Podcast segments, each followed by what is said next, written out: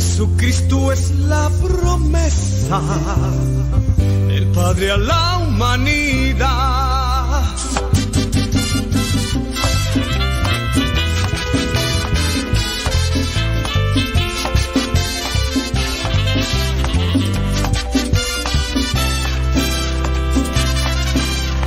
Solo en Jesús hay vida.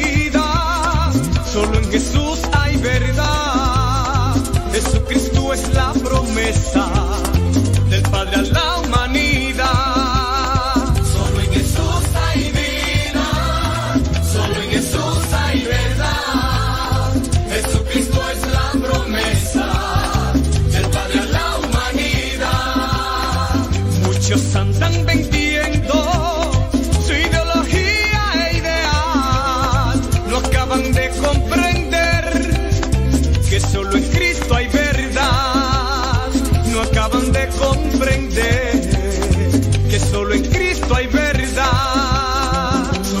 sus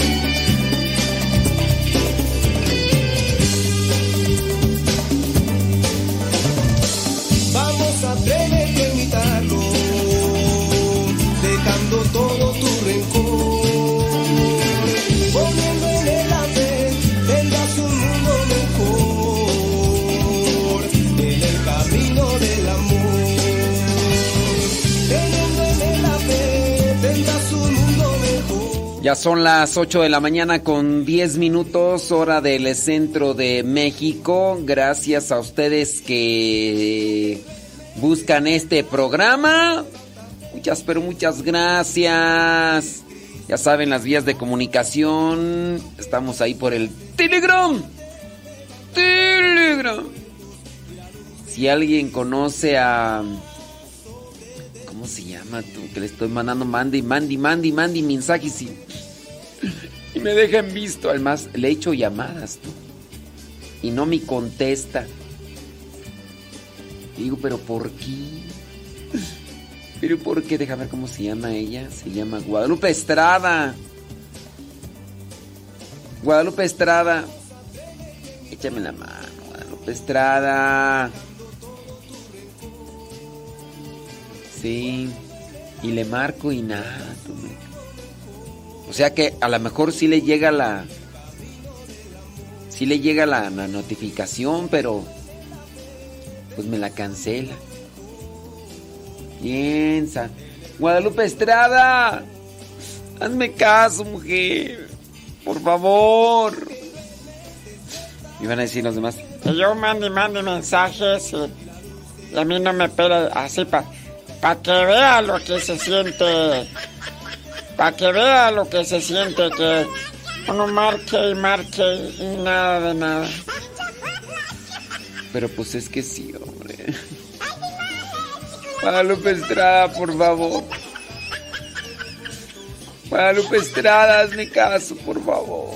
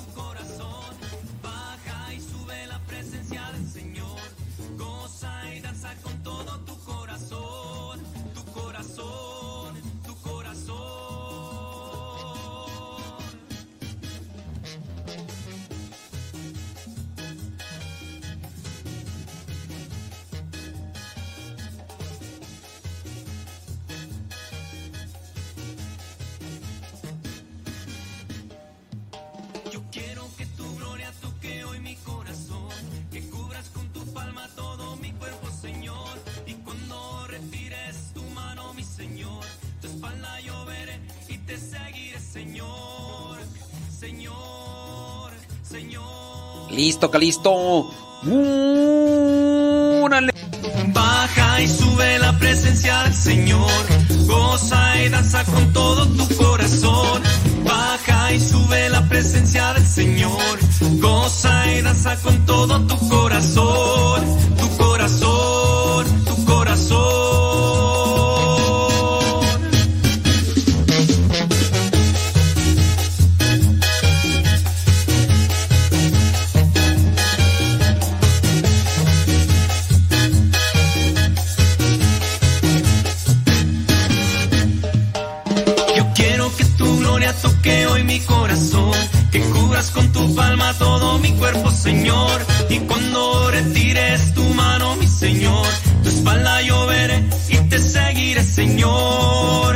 Señor, Señor.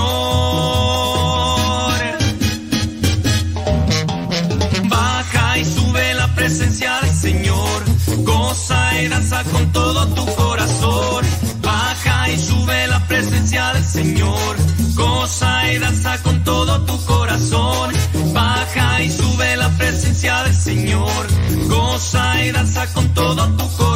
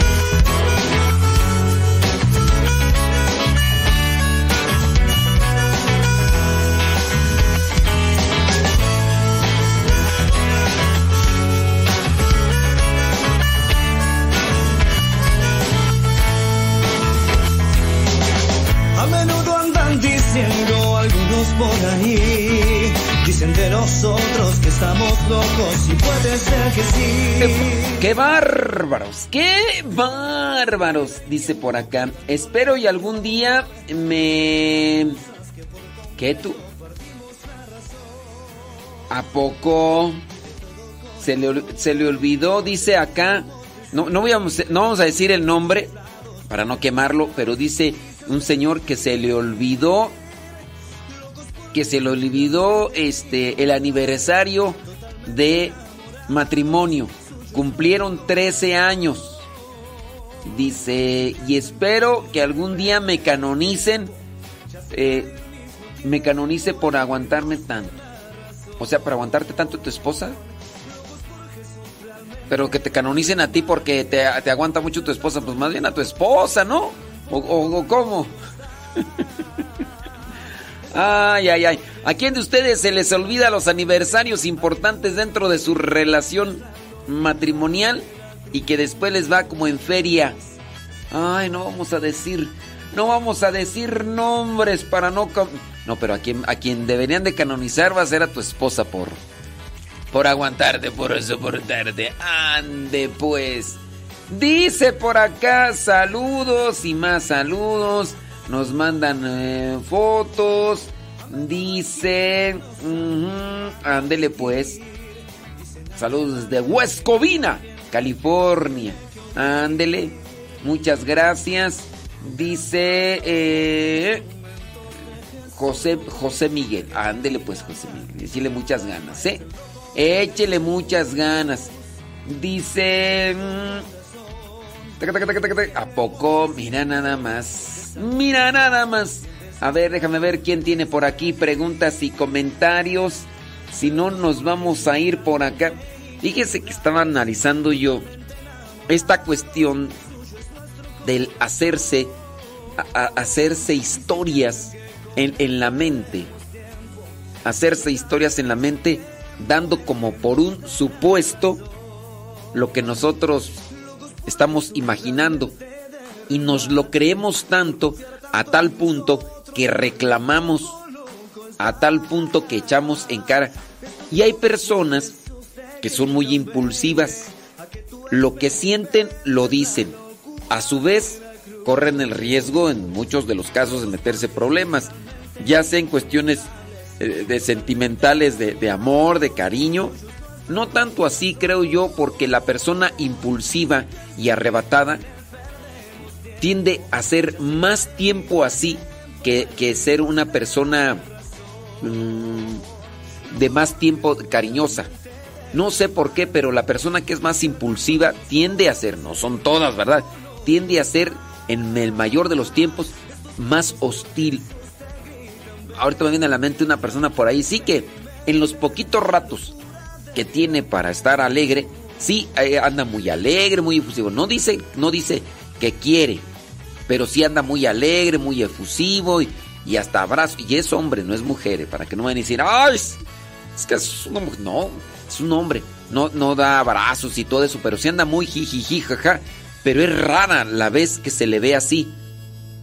La mayor parte anda, este eh, varón anda tenso, anda así como con pocas pulgas y, y todo. Y Y es una de las cuestiones pues que nosotros a veces, ¿por qué? Porque nos imaginamos algo en la cabeza y damos le damos pie para ello, entonces que tener mucho cuidado porque esas son las cosas que nos vienen ahí a perjudicar ahí. Cuando mandan ahí este su comentario, pónganle ahí pregunta, ¿eh?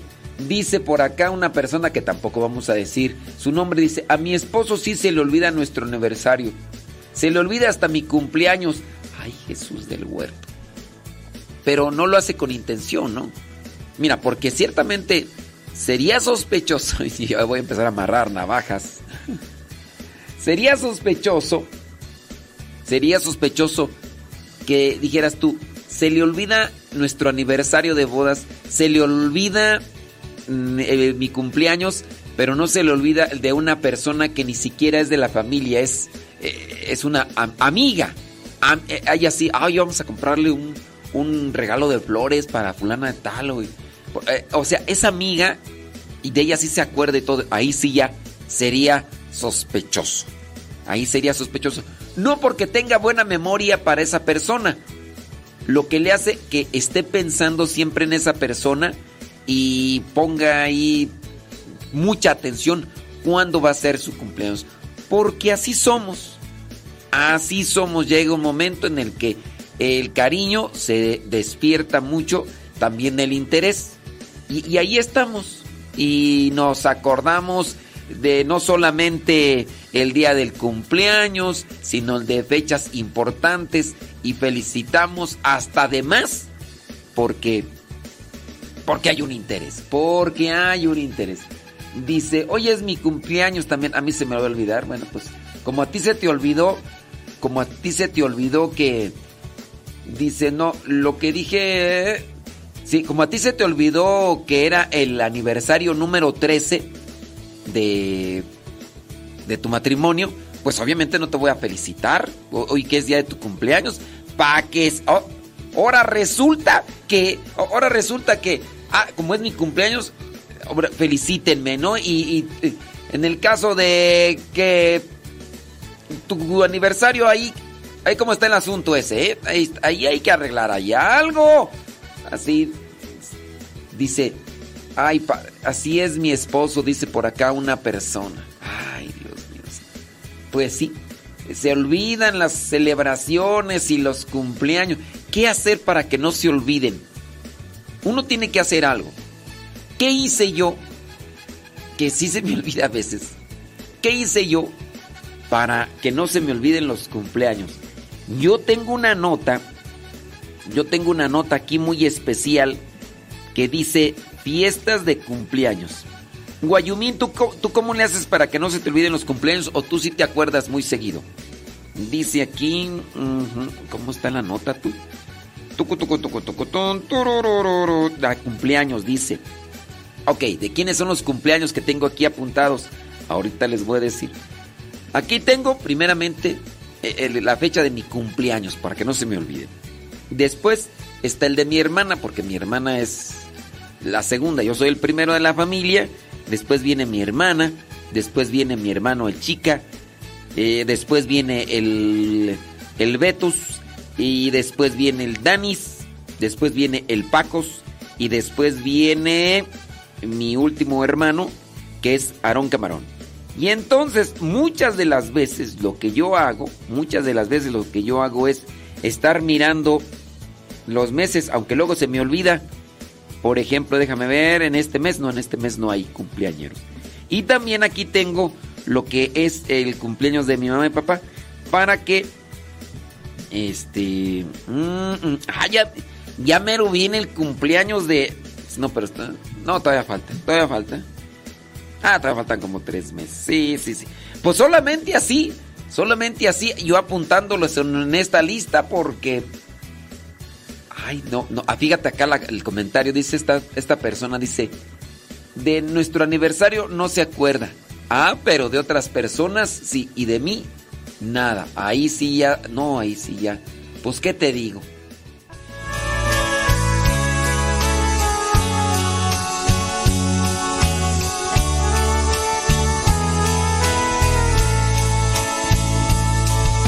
Aquí estoy, Señor recíbeme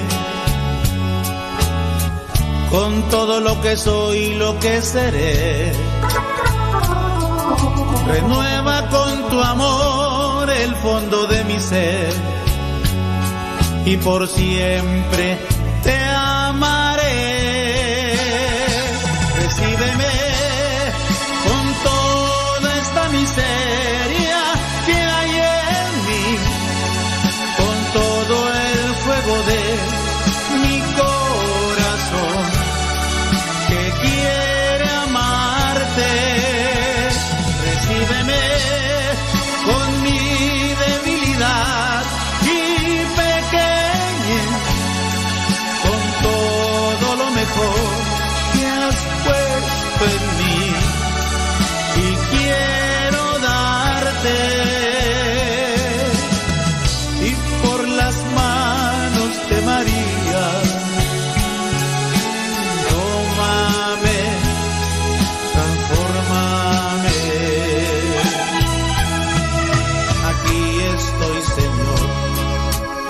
transfórmame. Una ofrenda viva quiero ser. Concédeme sentir el fuego de tu amor. Y en amor te serviré. Recíbeme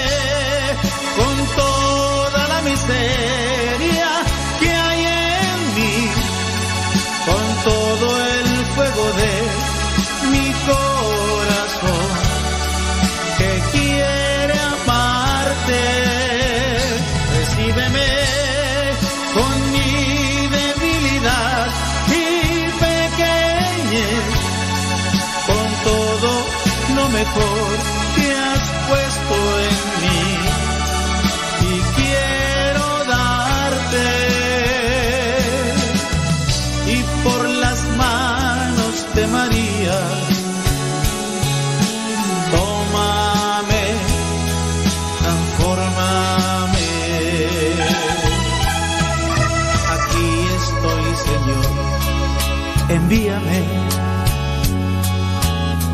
Todo lo que tengo tuyo es. Tú puedes disponer de todo lo que soy, pues tú eres mi Señor. Recíbeme con toda esta miseria que hay en mí, con todo el fuego de mi corazón.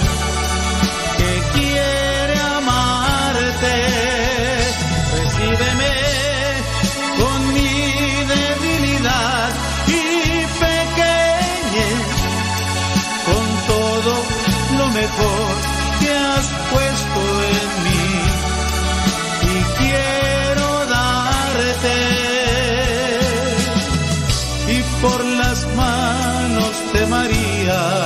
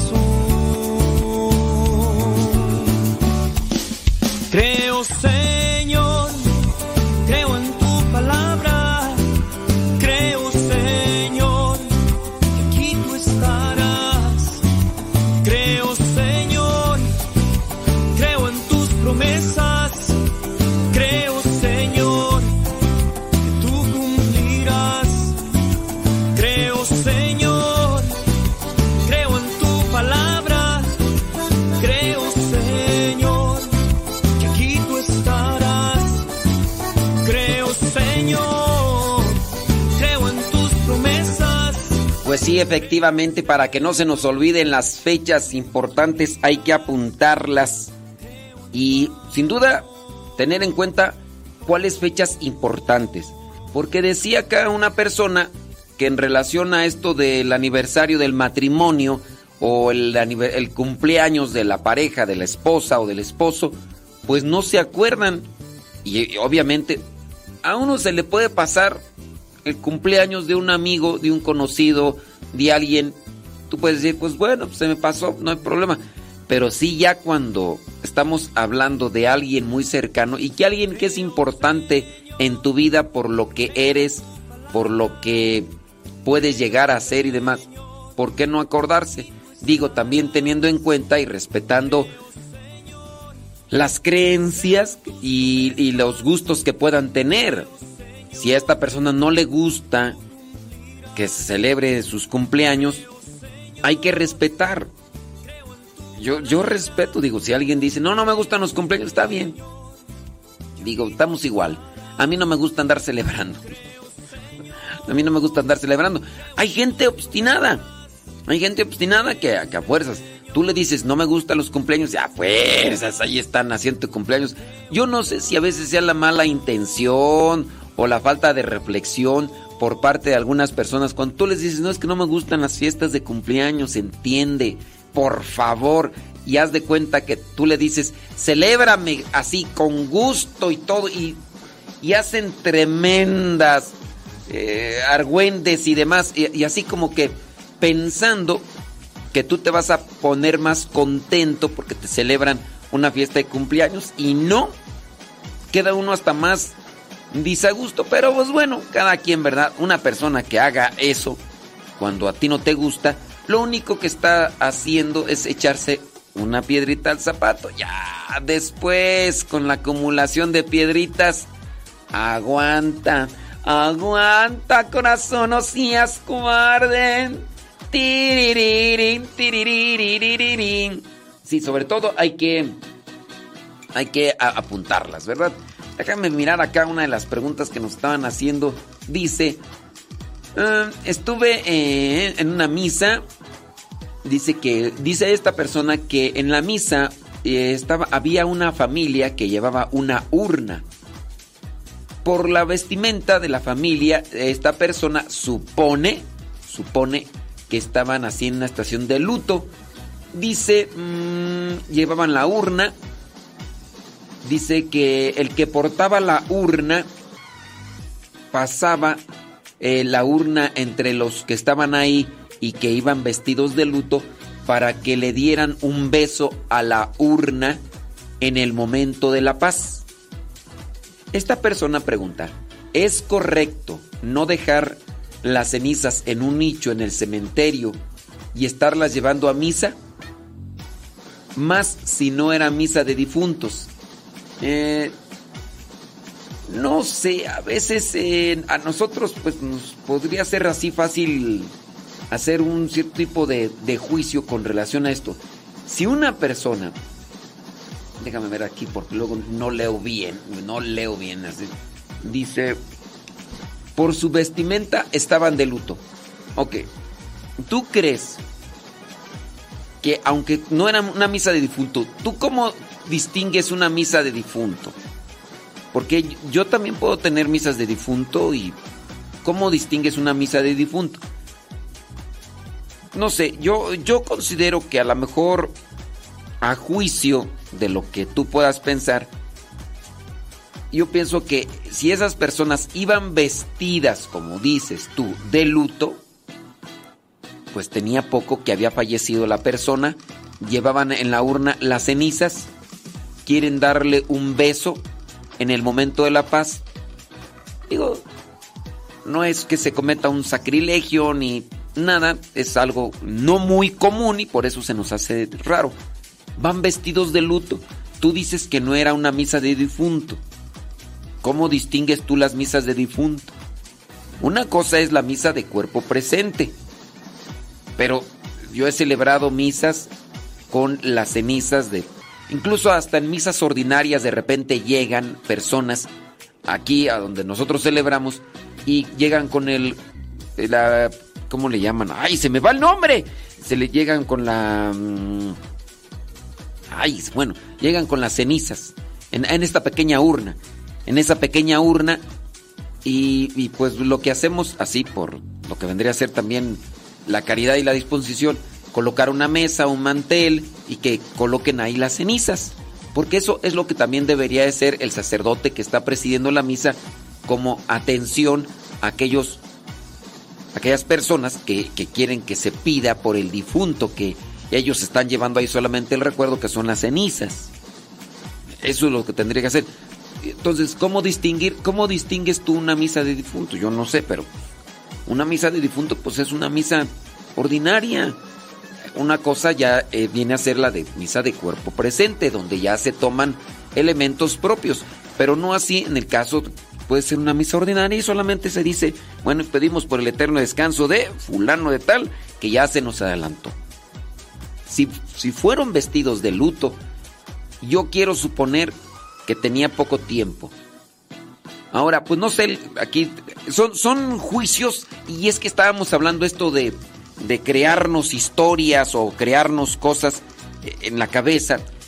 Nosotros debemos de tener cuidado con esto porque suponemos algo de lo que vemos y eso que suponemos puede ser desconectado de la realidad. Otra cosa es cuando ya nosotros sabemos muy bien el contexto y la situación, entonces podemos hacer un juicio de esa situación. Pero cuando solamente lo suponemos, pues no podemos andarnos generando inquietudes o cuestionantes de si está bien o no está bien. En primera porque no lo sabemos en realidad, solamente es una suposición. Y andar haciendo cuestionamientos sobre suposiciones puede ser peligroso puede ser peligroso. digo, yo una de las cosas por las cuales puedo suponer que tenía poco tiempo que esa persona había fallecido es por el hecho de que vayan vestidos de luto. No nada más así porque, oye, pues vamos a, la misa, pues vamos a vestirnos de luto. Ah, vámonos, ¿no? no lo creo. Ahora, con relación a tu pregunta de que si que este es correcto no dejar las cenizas en un nicho. Es correcto no dejar las cenizas en un nicho. La pregunta es, ¿cómo sabes tú que no van a dejar esas cenizas en un nicho? La llevaron a misa. ¿Es válido? Sí, se puede. Se puede. Eh, ¿Cuánto tiempo duraron la urna y las cenizas? No lo sé. Aquí vienen ya las suposiciones y dentro de esas suposiciones nosotros corremos el riesgo de hacer un juicio nada correcto a menos de que tú hayas sido, bueno, yo soy, yo ya tenemos dos, tres años con el nicho, con la urna, no con la urna, con las cenizas, ahí sí ya te diría, eso sí está mal. Pero de que se pueda tener la urna con las cenizas un tiempo, un tiempo en, la casa, se puede. Nosotros eh, hicimos esto con las cenizas del Padre Jesús Israel, eh, compañero de generación, hermano de generación sacerdote que, falleció con el COVID, su familia se lo llevó, no sé, 8 días, 15 días. Después lo regresaron a Campo Misión. ¿Qué hacían durante esos 15 días? Rezaban el rosario, no sé si eran 9 días o algo así, pero estaban ahí, rezaban el rosario, lo tenían en la casa. Se puede, se puede. Y otra cosa es, ¿verdad? Que eh, tengan ya 3, 4, 5 años y que estén esa, esa urna y esas cenizas que estén en la casa. Ahí sí, ya eso no es correcto. Pero les digo, hacernos juicios de lo que no tenemos realmente conocimiento es peligroso. Serán añadidas. Era un hombre rico que cumplía las leyes, tenía propiedades y siempre quería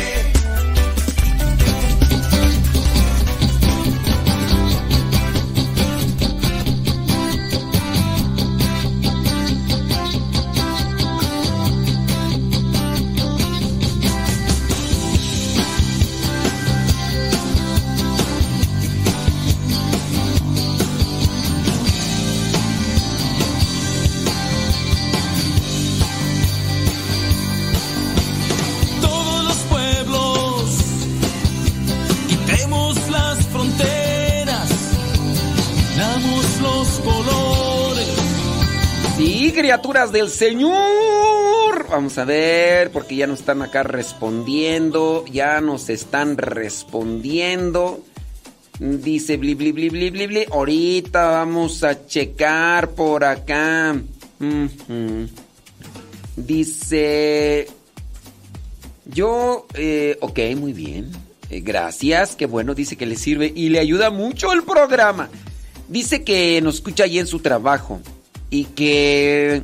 mm, ah, dice que nada más que cuando llegan sus compañeras ahí en el trabajo, pues cada quien pone ahí en la radio lo que quiere y en cada, pues, cada radio. Entonces, pues dice que ella por respeto, pues le baja ahí a la radio porque pues se hace ahí una casa y luego, pues entonces para no estar ahí con tanto acá, pues ya. Pregunta, mm, dice, sobre el asunto de imaginar cosas y luego termina uno creyéndolas. Escribe esta persona. Dice que a ellos, la familia, les pasa con una hermana. Imagina conspiraciones en su contra. Cree ella que la envidian, incluso que ella cree que planean fastidiarla, cree que la quieren estafar y cosas así. Y solo de nosotros, eh, la familia, dice, y no solo de nosotros, la familia, también de sus amigos y conocidos. Es bastante extraña. Hay un desorden psicológico. Ah, Creo que uno también debe ser consciente, no lo debe tomar a burla, no lo debe tomar de esa manera fastidiosa con relación a, a esa persona. Si ya sabes que esa persona tiene un desorden, todos tenemos un desorden emocional y psicológico. Un vicio es un desorden emocional. Claro, hay de desórdenes a desórdenes. Hay un desorden muy grave y hay otro desorden no tan grave. Pero hay de desorden a desorden. Entonces, todos tenemos un desorden, debemos de ser comprensivos. Cuando nosotros ya detectamos que ciertas personas tienen desórdenes muy graves que afectan la relación social con los demás, pues uno también debe ser paciente, criatura. Uno debe de pedir paciencia. Pues, ¿Qué haces? Hay cierto tipo de medicamentos, de terapias. Hay personas que traen desórdenes como esto que dices tú que, que se imagina. Hay personas que hablan sin pensar. Es un desorden. Es un desorden psicológico. Y no por decir que tiene un desorden psicológico es discriminación o es querer denigrar a la persona, ridiculizarla. No, todos tenemos desórdenes. Volubles, eh, neuróticos, impacientes, eh, desordenados, compulsivos. Eh, esta persona... Ah, mira, me acuerdo ahorita porque nos está escuchando ahí que... No voy a decir nombres, no voy a decir nombres, pero tiene obsesión por la limpieza. Ese es un desorden. Un desorden, pero también una cosa buena. Eh, eh, no puede ver un poquito de polo porque ya, más en su casa. Todavía cuando viene a otros lugares y, y empieza ya a mirar el polvito así de esas veces que pasan así el dedo y... ¿Cómo estás? ¿Cómo, cómo te ha ido? Y, a lo mejor te está diciendo eso y dentro dices, ¡ay, qué cochino, qué puerco! ¡Qué marrano! Pero eso es un desorden. Pero esa persona tiene ese desorden. A lo mejor otra persona eh, podemos tener el desorden de... de sí, sí, usted ya sabe. Pero no es la única, ¿eh? No es la única. Nomás porque no puedo decir nombres, sino ahorita mire. Dedos me hacen falta de la mano. Dedos me hacen falta de la mano. Eh, hay una persona que recién acabamos de platicar un poquito así y que me platica. Dice, padre, yo tengo problemas con mi hija. Esa señora solamente tiene una hija. No nos escucha mucho. Ella, esta persona recibe solamente el evangelio, por eso es que nos ubica. Pero, y por eso platicábamos. Y dice esta señora, dice, yo tengo ese problema. Dice, en la casa, dice, tengo constantes confrontaciones con mi hija. Dice, porque sí. Dice, yo hay veces que en la noche incluso me levanto porque me acuerdo, no limpié esto. Y en la casa dice que nada más vive ella, su esposo y su hija, solamente tres. Pero dice que a la manera compulsiva, o sea, esta señora le gana a usted. Esta señora en las noches se levanta porque dice, y se me olvidó pasar el trapo eh, por la barra de, de, de, esta, de este lugar. Y dice que se levanta. O sea, esa señora yo pienso que le gana. Se acordó de algo que no limpió ese día. Y pues no, es, pero eso también la hace estar siempre en conflicto. Porque sale de la casa y dice que todo esté limpiecito por si llega alguien. Sale de compras, llega y de inmediato es empezar a mirar ahí donde ha limpiado y todo, que esté limpiecito por si llega alguien, no sea que vaya a llegar a alguien. Y eso pues también es enfermizo. no, o sea, hay otra persona por ahí, les digo que no es la única, para que no piensen que nomás estoy hablando de usted, no, no. Hay otra persona por ahí, imagínense, me platican, yo nunca, nunca me he estado en esa situación, pero resulta que un familiar político está de visita en su casa. Bueno, pues esta persona, que es el hermano de su esposo, se está bañando. O sea, es su cuñado. Es su cuñado. Su cuñado se está bañando. Le toca la puerta porque es el único baño. Entonces el cuñado dice, ya, ya ahorita salgo. Dice, ah, está bien. Dice, es que voy a entrar. Dice, la esposa del, hermano. ¿no? Entonces, el cuñado pues, se termina de bañar y todo. Y en eso, este, sale el cuñado, dice ya, gracias. Ya, sale ya arreglado todo. O sea, no es con una mala intención. ¿Qué es lo que hace la esposa del hermano? Está afuera del baño con una cubeta, con unos guantes y con un trapo. ¿Por qué? porque está esperando que su cuñado salga de bañarse para entrar nuevamente a hacer limpieza del baño porque no le gusta que otras personas le dejen O sea, señora, esa, esa señora, esa señora le gana. Le gana. Yo digo, eso sí. Entonces, ya ni me acuerdo por dónde íbamos tú. Ah, que hay que ser pacientes que hay que ser pacientes con las personas que tienen desórdenes emocionales y psicológicos. Todos tenemos. Y así como puede ver de mucha limpieza, hay de mucha cochinada.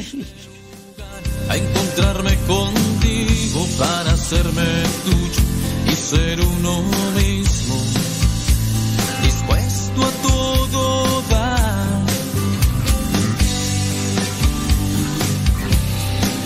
el altar, tu corazón abierto, a quien hago y mío, y por quien hoy muero.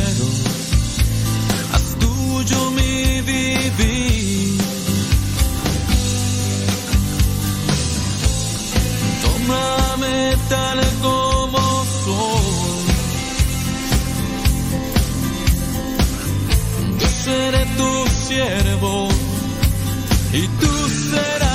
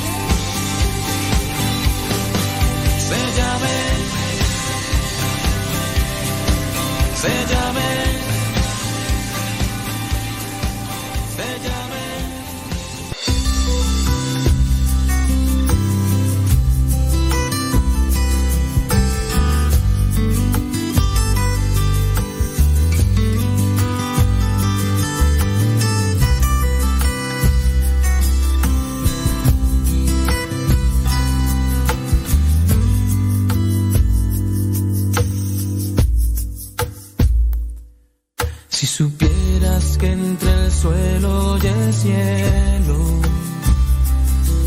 para mí no existe alguien más que tú. Si supieras que despierto te sueño y en la noche soy quien apaga tu luz. Sé que te has cansado no puedes más. Descansa en mis brazos, detente donde vas. Porque yo sé cuando has bajado tus brazos. Sí, yo, yo lo sé, yo lo sé, yo lo sé. No, miren. Estamos hablando sobre estos problemas que nosotros podemos generarnos en nuestra cabeza, las suposiciones y hablando de desórdenes como eso de imaginar las cosas y darlas por un hecho. También en nosotros puede darse este error de empezar a hacer un diagnóstico sin tener una base de conocimiento del por qué las personas tienen solamente en un desorden, eh, hablando de las que tienen este, esta, que son eh, limpias, compulsivas. Dice por acá una persona, pienso que esas señoras eh, extremas han de sufrir mucho en la vida. Dice por acá... mm, ok, muy bien. Eh, dice, también es un desorden en querer trabajar sin descansar. Yo así era cuando me casé y tenía problemas con, dice que tenía problemas con su esposo. Si dejaba de trabajar era perder tiempo y dinero. Sí, uno debe buscar el sano equilibrio. Uno debe, miren que hasta ni por, en el caso de nosotros, hasta también por el hecho de, saber cómo tratar a las personas. Uno, hasta por descansar, yo pienso que decir, voy a descansar todo el tiempo, hay, hay de todo tipo de desorden, ¿verdad? Pero enfocándonos solamente con eso de que nosotros lo que generamos en nuestra cabeza y lo damos por un hecho, lo- esos problemas. Ya, ni, ya el tema yo que traía por ahí preparado ya hasta se me fue de las manos porque empezamos hablando de una cosa y ya nos fuimos por otra y todo lo demás. Entonces, este... Dice, ble, ble, ble, una misa de difunto, el sacerdote no hizo mención de, de esa urna. Era una misa dominical. Bueno, eh, miren, acá con relación a lo de la misa. Puede ser que la familia llegó y no puso la intención. Ahora, porque el sacerdote no hizo la mención del difunto, porque ahí estaba la familia, ahí estaban las señas, ¿quiere decir que no es misa de difunto? O sea, que solamente cuando el sacerdote haga la mención del difunto es misa de difunto. No. Ustedes pueden ir a misa y pueden también presentar estas peticiones. Sí, yo, yo les invito pues también para que conozcan un poquito más sobre la liturgia y no den eh, por supuesto cosas que no son. Una misa, ¿qué es una misa de difunto? Bueno, de cuerpo presente se utilizan las oraciones propias de la liturgia. Otra cosa es pedir una misa especial por la intención del difunto. Es una misa especial, es una misa extraordinaria. Hay una misa dominical, tú dices. Eh, una misa dominical. Pero tú no apuntaste el nombre del difunto. ¿Quiere decir que no es una misa por el difunto? Pues puede ser una misa por el difunto. Tú, la- tú llevaste las cenizas, no, el sacerdote no mencionó el nombre del difunto, pero tú fuiste y tú pediste por ese difunto. Esa también, esa misa cuenta. Dice, tiene usted razón en que todos tenemos un desorden en menor o en mayor grado, pero ella es muy agresiva verbalmente. Yo no estoy diciendo que ella no tiene un desorden, pero ella es muy agresiva. Sí, o sea, yo puedo decir, tu hermana es la que dice que tiene un desorden Entonces ustedes deben de ser más pacientes todavía e incluso si detectan que ella es agresiva. Yo no quise decir que ella no lo tiene, o sea, no sé si eso me entendiste. Todos tenemos un desorden. No es para justificar, está bien, no. Pero en su caso, cuando ustedes ya detectan que ella incluso está mal al punto de que se hace se comporta agresiva, pues más mayormente hay que rezar por ella. A mí me ha llegado hasta agredir físicamente. Para mí y mis hermanos ha sido muy difícil lidiar con ella. No podemos hacer ningún comentario porque siempre encuentra la manera de encontrar un lado negativo. Porque siempre encuentra la manera a lo que sea que digamos. Ella es la viuda por la cual le he pedido. No tuvo hijos. Una vez cuando vivía su esposo, se me ocurrió decir la frase, los hijos son una bendición, en una conversación, en un grupo familiar, y como ella no pudo tenerlos, dijo muy molesta, ah, entonces a mí no me ha querido bendecir. Imagine, eh, el trato tiene que ser con pinzas. Sí, este, yo, yo pienso que, pues, este, a lo mejor también ahí a los papás les hizo falta tacto porque ya a, razón de conocer los comportamientos hay que llevarlos con el psiquiátrico. ¡Ay, estoy loco! ¿Qué? Pues no estás loco, pero traes un tornillo ahí flojo, entonces ya algunas personas tienen que vivir con, con químicos en el organismo para controlarse. Pues no están locos. Pues todos podemos tener un grado de locura pero sí yo pienso que a lo mejor también a tus papás se les fue el santo al cielo y no, no atendieron pronto a tu hermana. Eh, yo pienso que ella sí necesita un tratamiento clínico para que pues se acomode, si es que reconoce. El problema aquí es que si dejaron avanzar ya mucho tiempo y no y no lo reconoce, no lo acepta, pues cómo ayudarle ahora si ya está más grande. Dice, por ello pido sus oraciones por ella y nosotros Sí, o sea, la, la oración sí va a ser muy bien.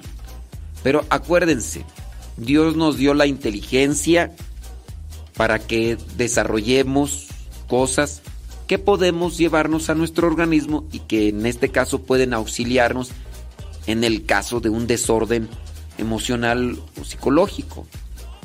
No, pues pues no, no lo vamos a llevar al psiquiatra ni al psicólogo. Pues nada más hay que pedir oraciones. Eh, si, Dios existe, que Dios se manifieste. Pues no, pues, o sea, sí hay que hacer oración, pero oración por ustedes para que sean más pacientes con ella, sean más comprensivos con ella y no la maltraten como si estuviera normal y su agresión y su comportamiento fuera con intención.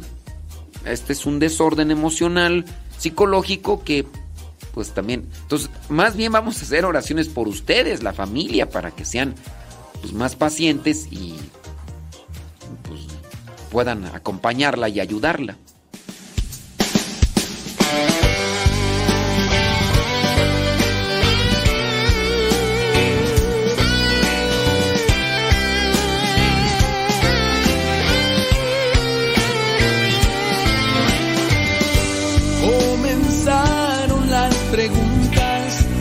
Muchos signos de interrogación dan vueltas y vueltas dentro de tu cabeza.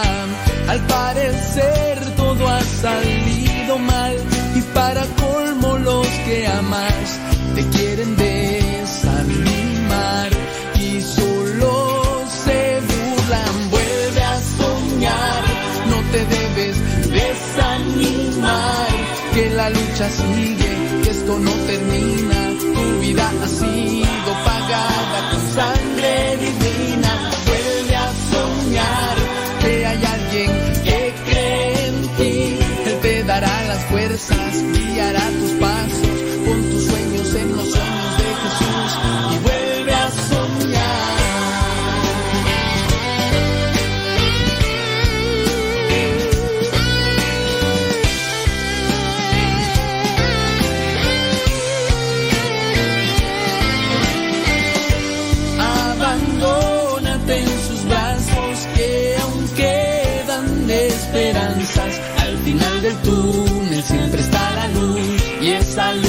llama Jesús. Sé que no es nada fácil, cada golpe siempre dejará una marca, pero el buen alfarero con sus manos poderosas la restaurará. Desanimar que la lucha sigue, que esto no termina, tu vida ha sido pagada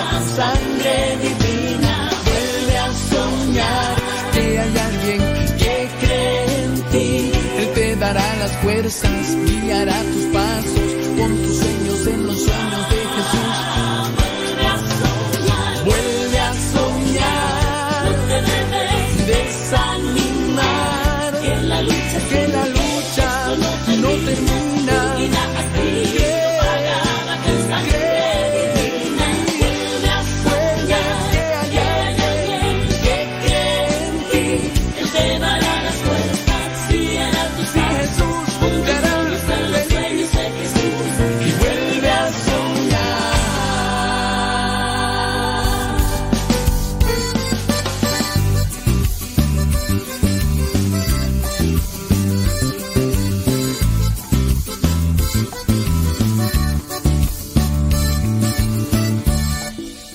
Cada mañana que me levanto, yo miro al cielo, quiero estar junto a ti.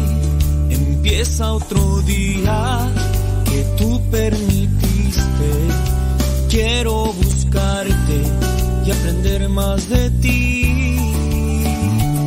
Tú prometiste estar siempre con nosotros,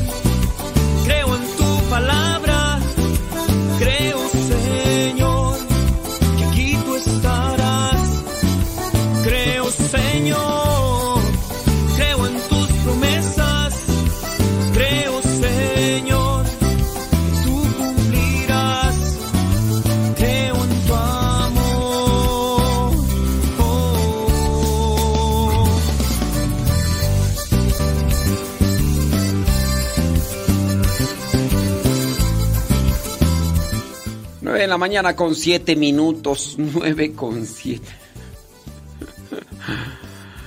Ay, Dios vamos a hacer oración por ustedes. Sí, no, no sé para quién sea más difícil. Sí, para la persona que tiene una... Todos tenemos un desorden, decía. Pero ¿para quién será más difícil? ¿Para la persona que tiene el desorden o para los que conviven? ¿Para quién es más difícil la situación de vida? ¿Para la persona que tiene el desorden o para la familia que convive con el que tiene el desorden? Dice... Mientras ella no reconozca que necesita apoyo psicológico, psiquiátrico, nosotros no vamos a poder decirle nada. Estamos de acuerdo. Ella es independiente económicamente y ahora vive sola. Llevarla a nosotros a un profesional va a ser difícil. No, pero ya ahorita ya no, pues ya, ya está grande. Yo les decía que eso tuvo que haber sido, pues desde más morrilla, pues ya ahorita ya. Sí, dice mi hija menor está acompañándola algunos días a la semana y aunque con ella no se ha puesto en ese plan agresivo, mi hija no se atreve a decirle nada de buscar ayuda. Por otro lado, yo le di a mi hija una tarjeta con apoyo. En, mi hija ya le entregó ella. Mi hermana le dijo que no era necesario. Estoy leyendo libros para superar el duelo. Supongo que para la familia que convivimos con ella ha de ser más difícil. ¿Para quién es más difícil? Para la persona que sufre de este problema eh, o para el, el, enfermo. ¿Para quién es más difícil? Acá dice que para la familia. ¿Usted qué dice? Platíqueme, cuénteme.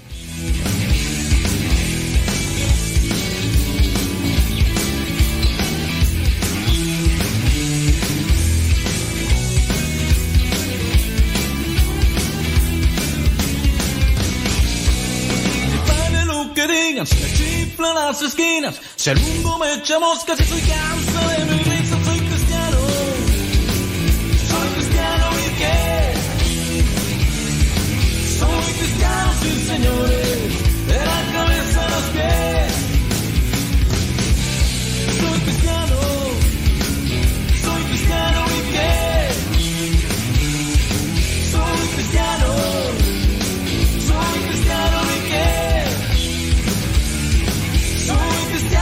señores.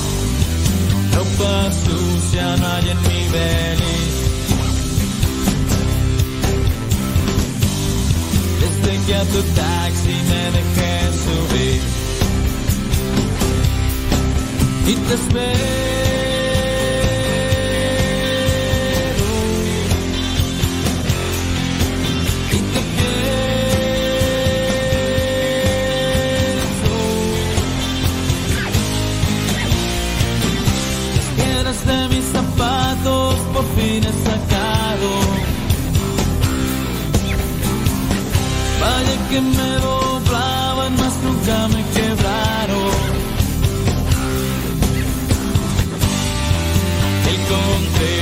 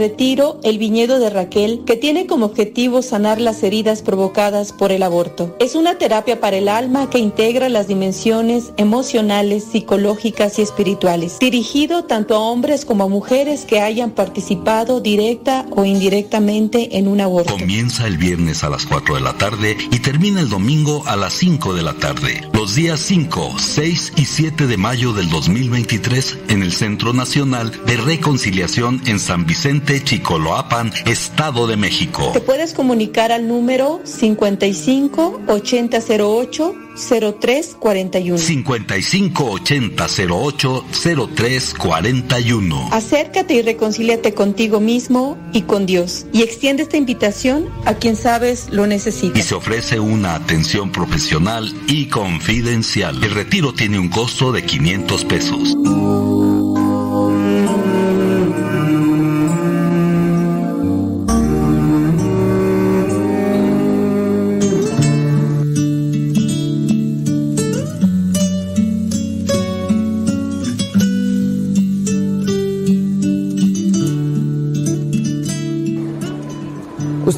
Más o menos cómo soy yo. Y es que, pues así soy, creo que desde nacimiento. Cuando yo estaba en mi casa, mis papás y mis tíos me decían zafado por loco. Ya cálmate, zafado. De hecho, no me di cuenta que me llamaban modesto hasta que fui a la primaria. Siempre era zafado para acá y para allá. Y pues yo trato de ser feliz, trato también de ser serio cuando lo amerita y es necesario en la consagración, en la misa, pero trato de, ser alegre. Y trabajo en las redes sociales, trabajo en internet y también ayudo en una capilla que tenemos ahí en Texcoco. Y dentro de todas las cosas que hago, pues también las trato de hacer con alegría. Yo pienso que muchas veces nosotros estamos como este globo. Los que no alcanzan, este es un globo. Y a veces nosotros, la mayoría estamos así. Pero cuando dejamos que entre algo a nuestras vidas, podemos cambiar. Dependiendo que entre. Si entra algo bueno en nuestras vidas, podemos cambiar. Vamos a hacer una prueba. Eh, ay, disculpen ustedes que, que me acerque a ver si no me muerden. Los veo con ganas. Vamos acá al del coro. Vamos a ver qué tal. Esta es una dinámica. Eh, agarre el globo, deje la guitarra a un lado porque le va a molestar. ¿Me la regala? No. Usted también, pues de una vez, pues ya hay que. Bueno, ahí viene el otro. Oh, nos, nos va a ganar luego, luego. A ver, no, otro color, otro color, otro color. Ponga así. Se, se ponen de pie, por favor. Vamos a contarles tres. Y a la cuenta de tres van a inflar el globo. A ver si pueden. Yo sé que unos traen compresora, pero. No, no, no, no, no, no, es cierto, perdóname, pero. Antes trabajaba en esto. Y me pagaban. no, con todo el respeto, con todo el respeto. Eh, es una dinámica, vamos a hacerle así, vamos a ver qué tan. Vamos a decirle una damita, ¿verdad? A ver quién de ustedes se anima. Mira qué generosas son. Espérense, todavía no. A ver. A ver quién sopla. Sí, la que ya no sople, no. Tómala, papá, a ver si no se animan. A ver si es cierto que soplan. A ver, entonces se ponen de pie porque así no va a poder, ¿eh? Échale ganas, prepárese, ya están preparados. Vamos a poner dos mujeres para que sea dos y dos, a ver quién son más chipocludas. A ver quién quiere, quién de ustedes todavía sopla. Eh, póngase de pie, por favor. A ver. Contamos tres y a la cuenta de tres comienzan a soplar a ver quién gana. ¿Ok? ¿Listo? Señor, no, no pida consejos. Usted solo. Tiene que, ni modo. Ahí va, ¿ya listo? Ahora, sobres. ¿Ya listas? Ok, contamos. Una, dos, tres, comiencen.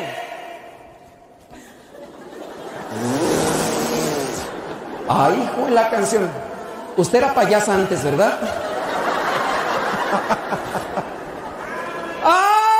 Échale hasta que se llene, hasta que, hasta que ya le está ganando, échale acá de este lado.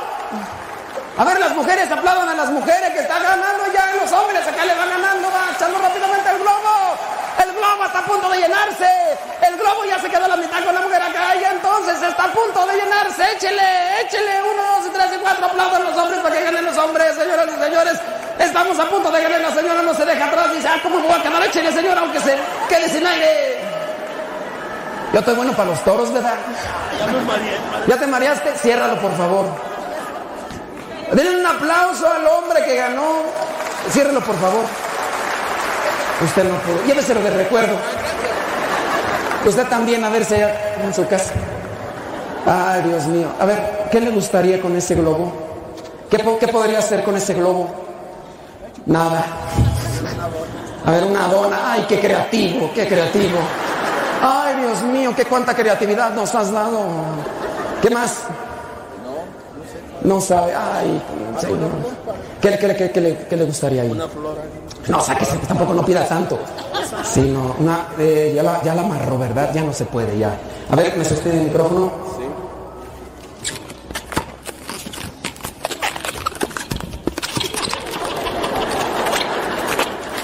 Ay, Dios mío santo. Ya ni me acuerdo cómo se hace. Un aplauso a la señora que no cuida nada.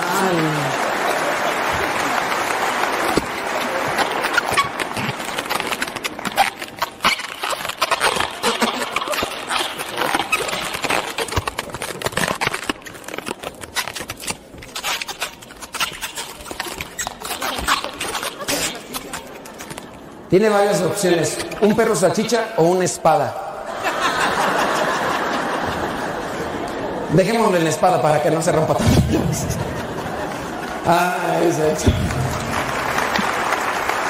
A ver una vez está ahí.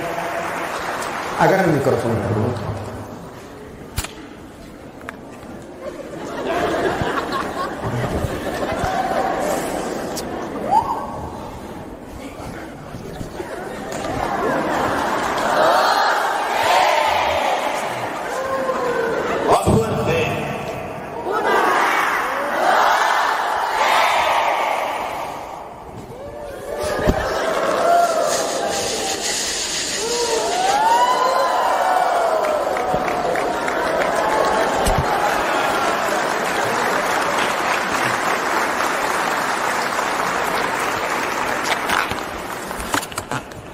Oxígeno. Oxígeno. Lo que que hacer para que no se duerman. un, un globo. Espérese. Un globo sin aire no tiene forma, no tiene figura. Nosotros, sin el Espíritu Santo, que es el soplo divino, tampoco tenemos forma ni figura. Hay que dejarnos llenar por el Espíritu Santo. Y el Espíritu Santo nos va dando figura. Pero también nosotros hay que poner de nuestra parte.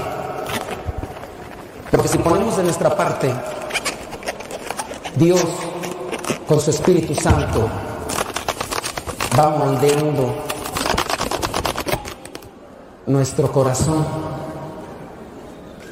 Y así uno puede decirle a la amada,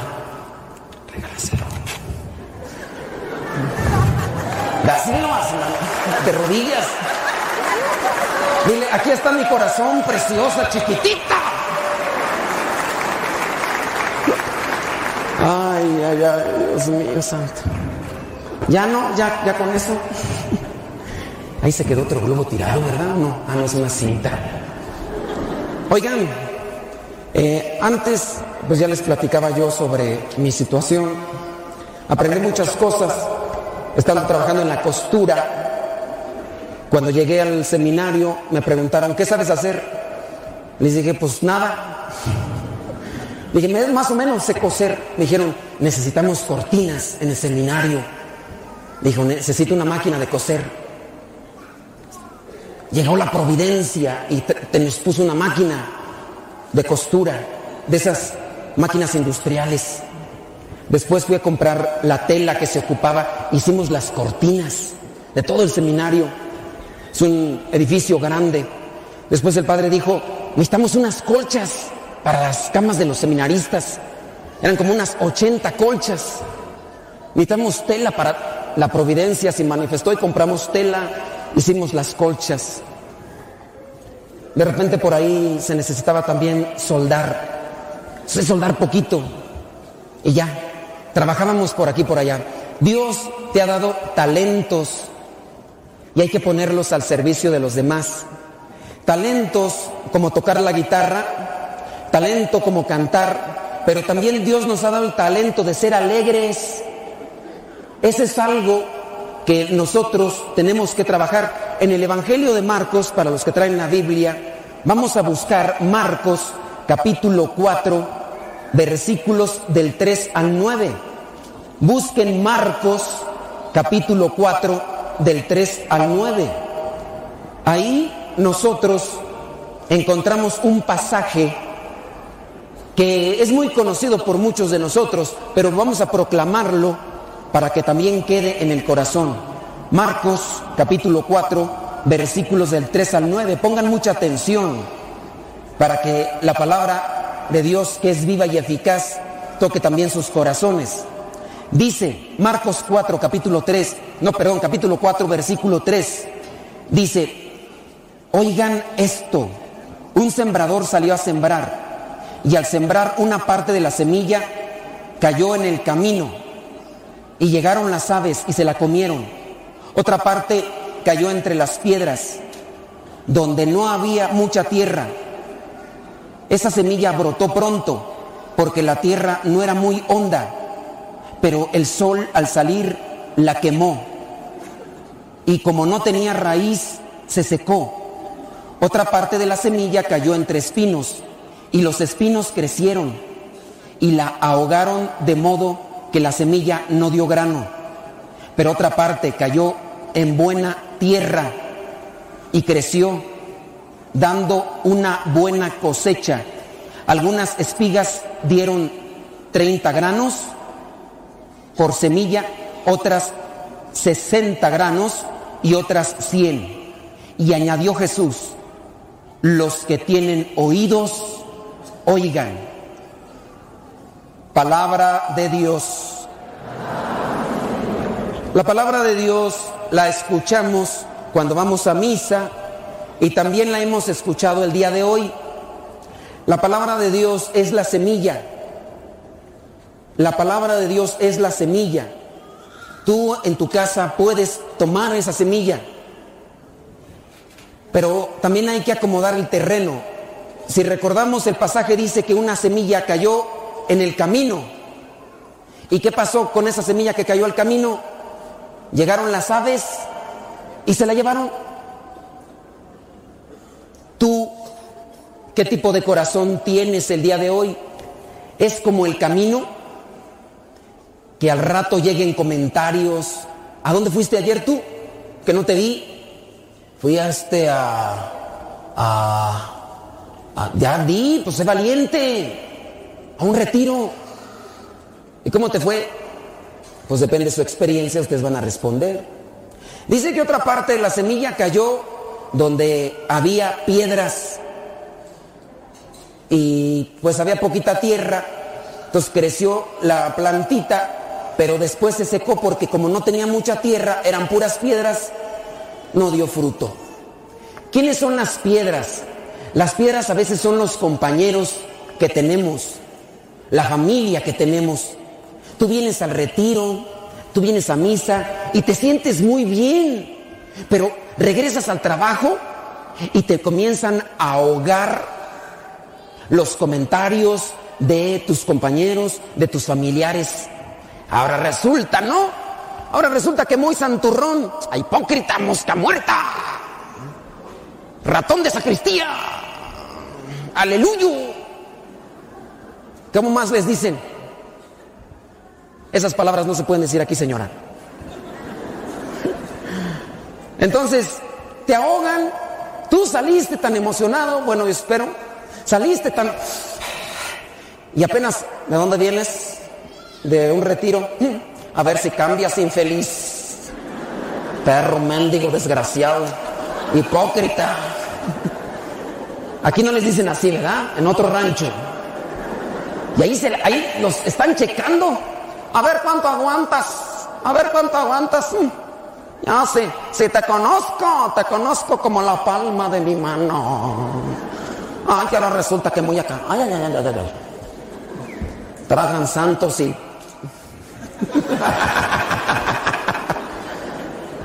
Algunos sí se lo saben, ¿verdad? Se les han de repetir bien seguido. Pero esa- esas piedras nos ahogan. Tú bien enjundioso, tú bien enjundioso. Ahora sí me voy a entregar al Señor.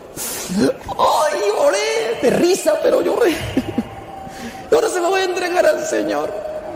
Y llegas y ya te, te apagaron toda, te apagaron todo. Piedras. ¿Cuántas piedras hay en tu trabajo? ¿Cuántas piedras hay en tu casa? ¿O la tienes a un lado ahorita? Hay veces que están así y uno está nomás mirando que le hacen así como las gallinas así. Hay otros que vienen y no agarran para sí, nomás están, como no vino mi comadre, ay, ay, vino, hubiera venido mi viejo, ay, esa no era para mí. Oye, hijo, escucha, ¿eh? esa va para ti, esa va para ti, agarra para ti también. Nomás para los demás y los demás y luego tú qué. Otra semilla cayó en las espinas. Las espinas no permitieron que en la planta creciera, la empezaron a clavar. A veces son los problemas, las preocupaciones, las angustias, eh, la desesperación, y eso no hace que crezca la palabra, la palabra que ya se ha sembrado en tu corazón. Entonces hay que tener, tener cuidado, hay que limpiar esas espinas, hay que no darle que crezcan mucho, así como las uñas que nos cortamos de las manos, de los pies, aquí también hay que cortar con esas espinas. Pero otra semilla cayó en tierra fecunda. Y cuando cayó en tierra fecunda, dio fruto. Entonces, si ustedes quieren que dé fruto, la palabra de Dios que el día de hoy se ha estado sembrando en sus corazones, ahora a ustedes les toca limpiarla de las piedras, limpiarla de las espinas, cultivarla, echarle agua, echarle fertilizante, abono, quitarle la plaga. Esa es tu fe. Si tú la cuidas, esa va a crecer. Y esa te va a dar paz, te va a dar felicidad. Y también le va a dar felicidad a tu esposo, a tu esposa, a tus hijos. Si tú creces en esa fe, los demás van a ser felices. Pero tú tienes que trabajar. Es lógico, nosotros sabemos muy bien.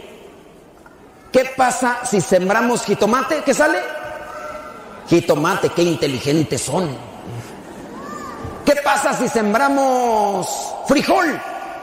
¿Qué sale? Ay, qué inteligentes son. ¿Qué pasa si sembramos marihuana? ¿Qué sale? No, salen los soldados. Órale. Nos dan una correteada, nos dan. Depende lo que siembres, cosechas. Está en la Biblia. Gálatas capítulo 6, versículo 7. Lo que siembras, cosechas. Si siembras frialdad, si siembras mala palabra, ¿qué sale? Si siembras indiferencia, ¿qué sale? Si siembras infidelidad, ¿qué sale? Y luego todavía hay algunos que están sembrando esas cosas y quieren cosechar otra cosa. Hay que echarle coco. Hay que echarle coco.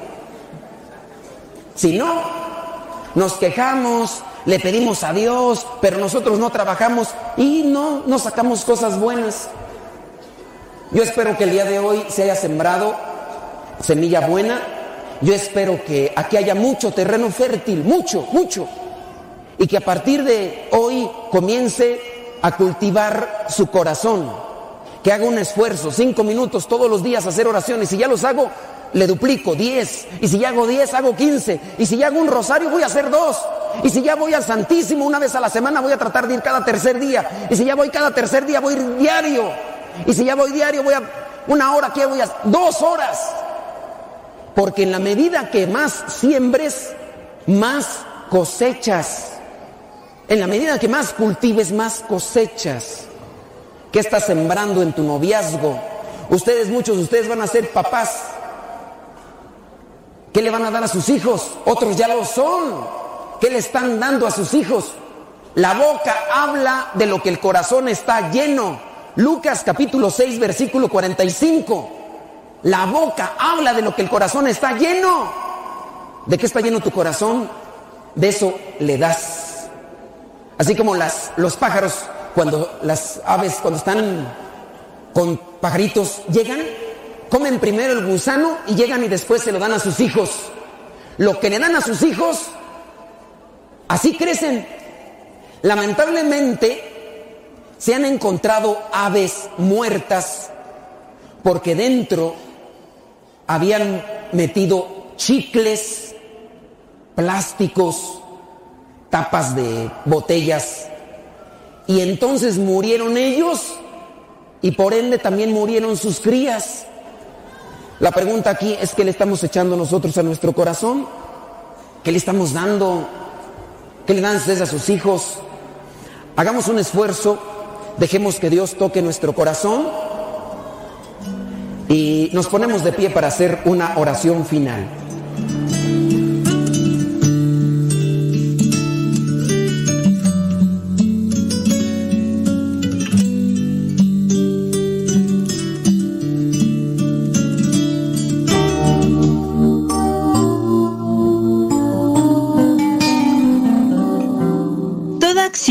Tiene su consecuencia. El aborto nunca viene solo. Trae consigo mucho sufrimiento en muchas maneras y formas. Si has participado apoyando o consintiendo o provocando un aborto y quieres sanar y reconciliarte contigo y con Dios, Te invitamos a participar de este retiro que dura casi tres días. el retiro tiene un costo de 500 pesos. Comienza el viernes a las 4 de la tarde y termina el domingo a las 5 de la tarde. Los días 5, 6 y 7 de mayo del 2023 en el Centro Nacional de Reconciliación en San Vicente Chicoloapan, Estado de México. Si quieres más informes para participar de este retiro, para sanar las heridas de un aborto, seas hombre o mujer, puedes mandar mensaje al WhatsApp de México. 55 80 08 03 41. Este retiro es parte del viñedo de Raquel y se ofrece una atención profesional y confidencial.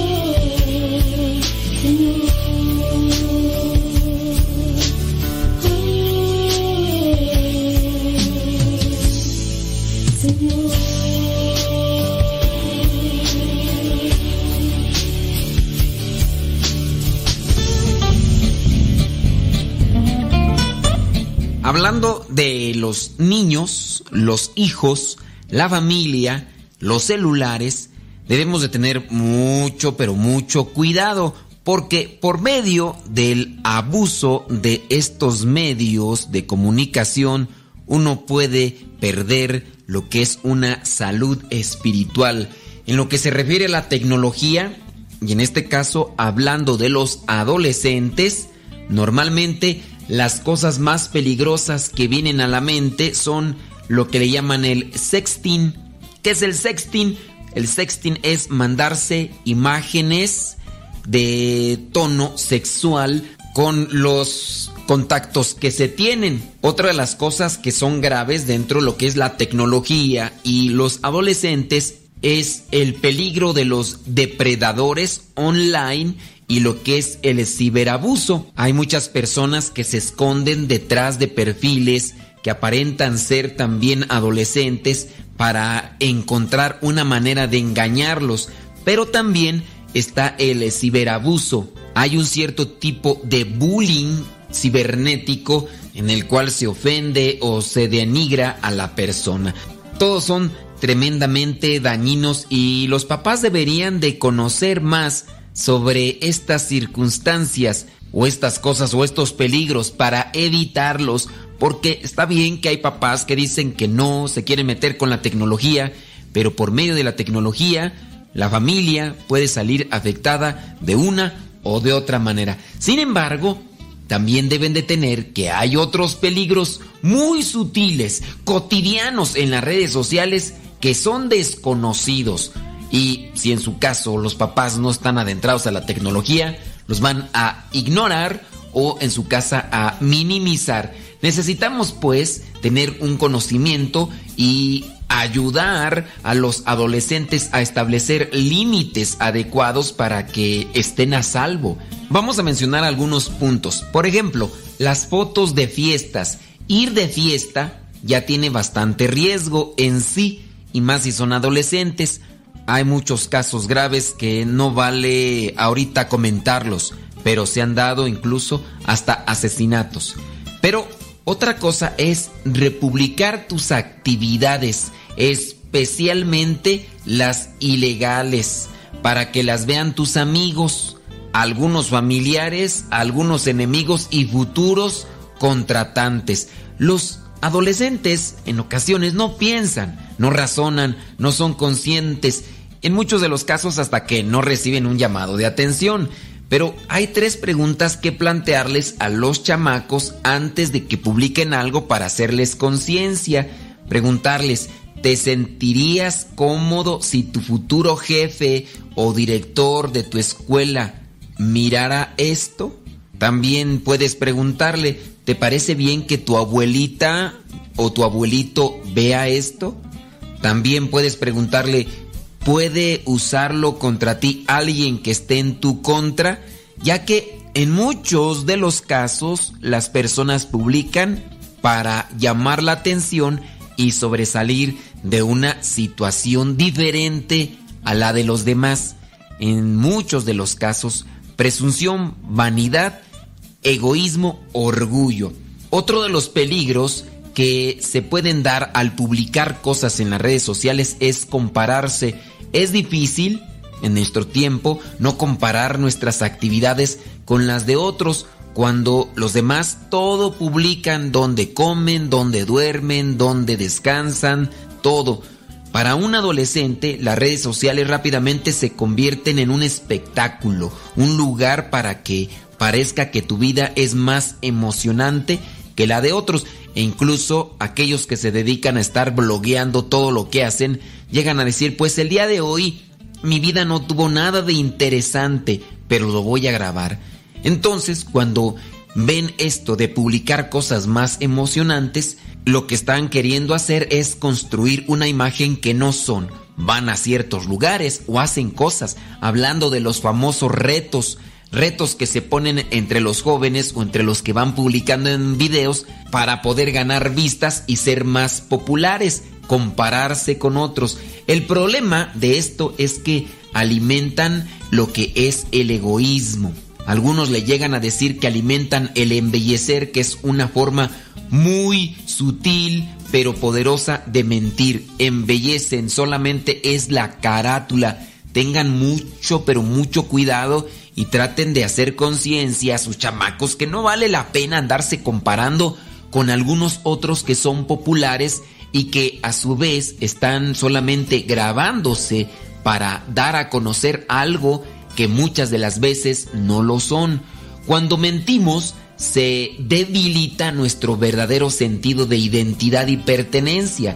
Esas son las dos cosas más importantes que los adolescentes están desarrollando, lo que es la identidad y la pertenencia, porque ustedes recordarán, los que ya no son adolescentes, que en la etapa de la adolescencia uno está buscando a alguien a quien seguir, a quien imitar o a quien figurarse.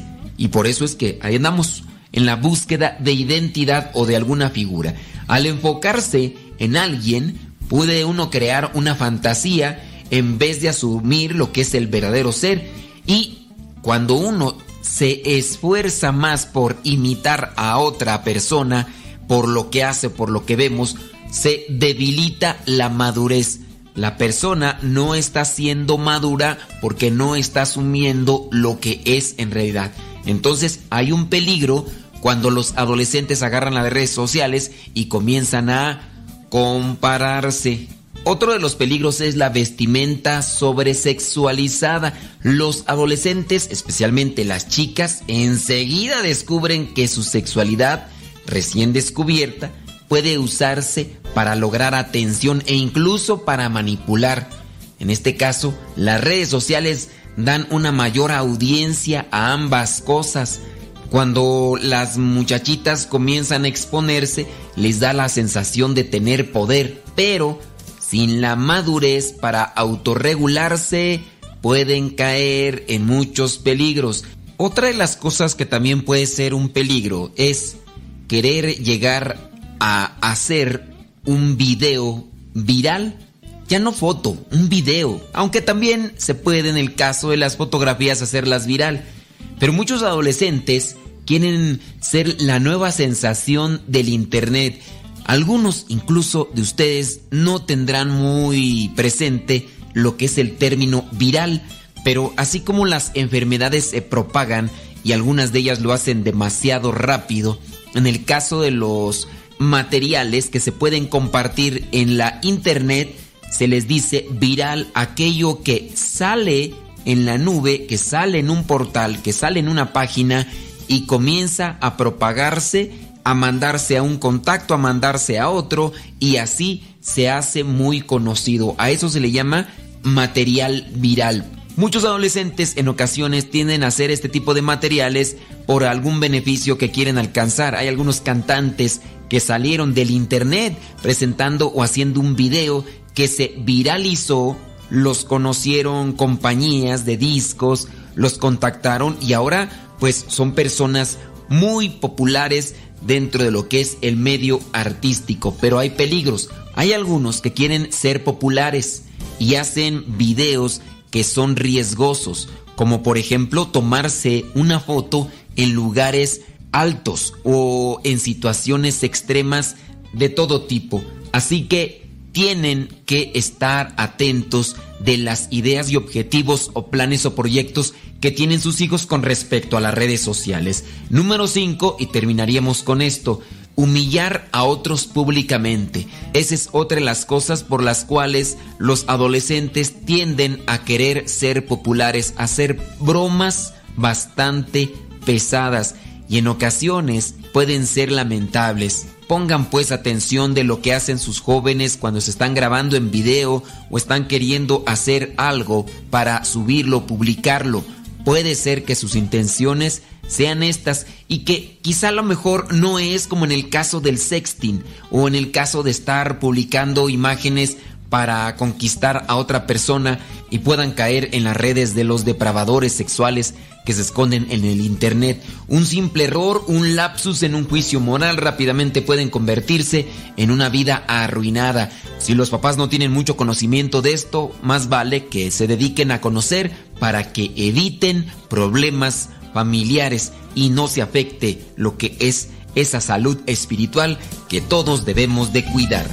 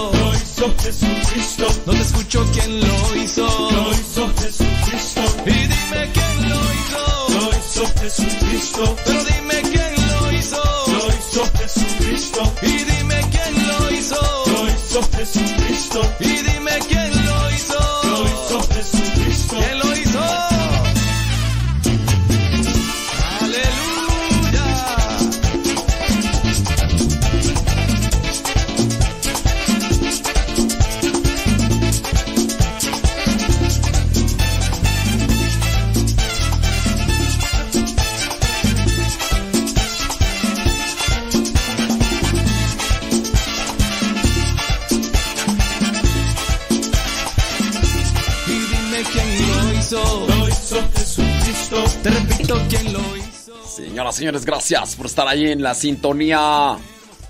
Aquí andamos. Son las 9 de la mañana con 58 minutos. ¿Qué le echaron a la tripa? Y dime quién.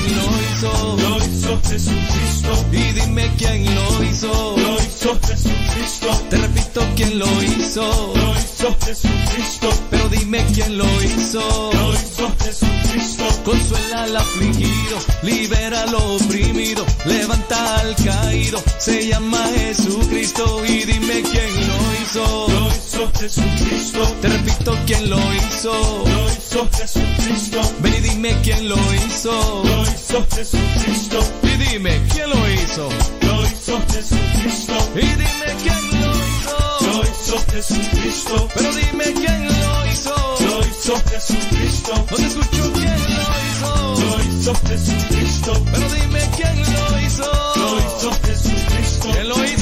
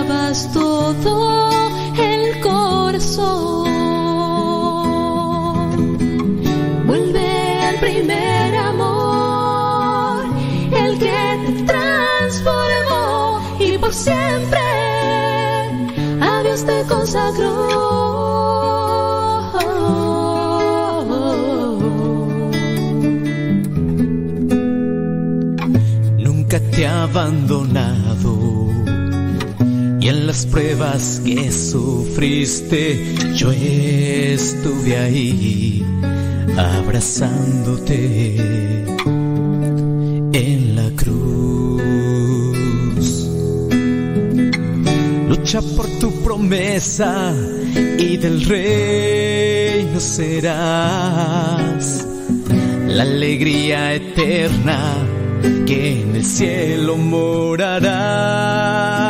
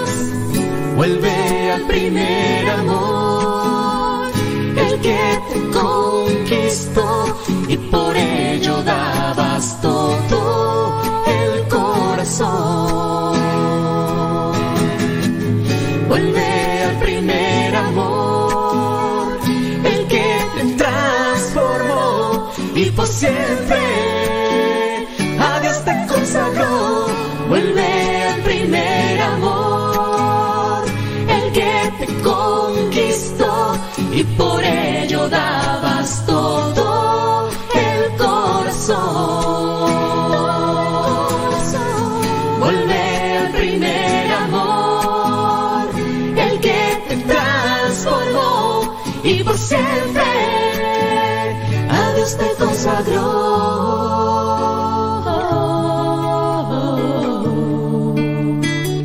A Dios te consagró.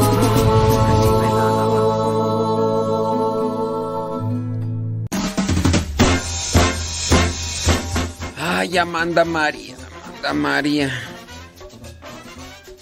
Nomás sacas antojo.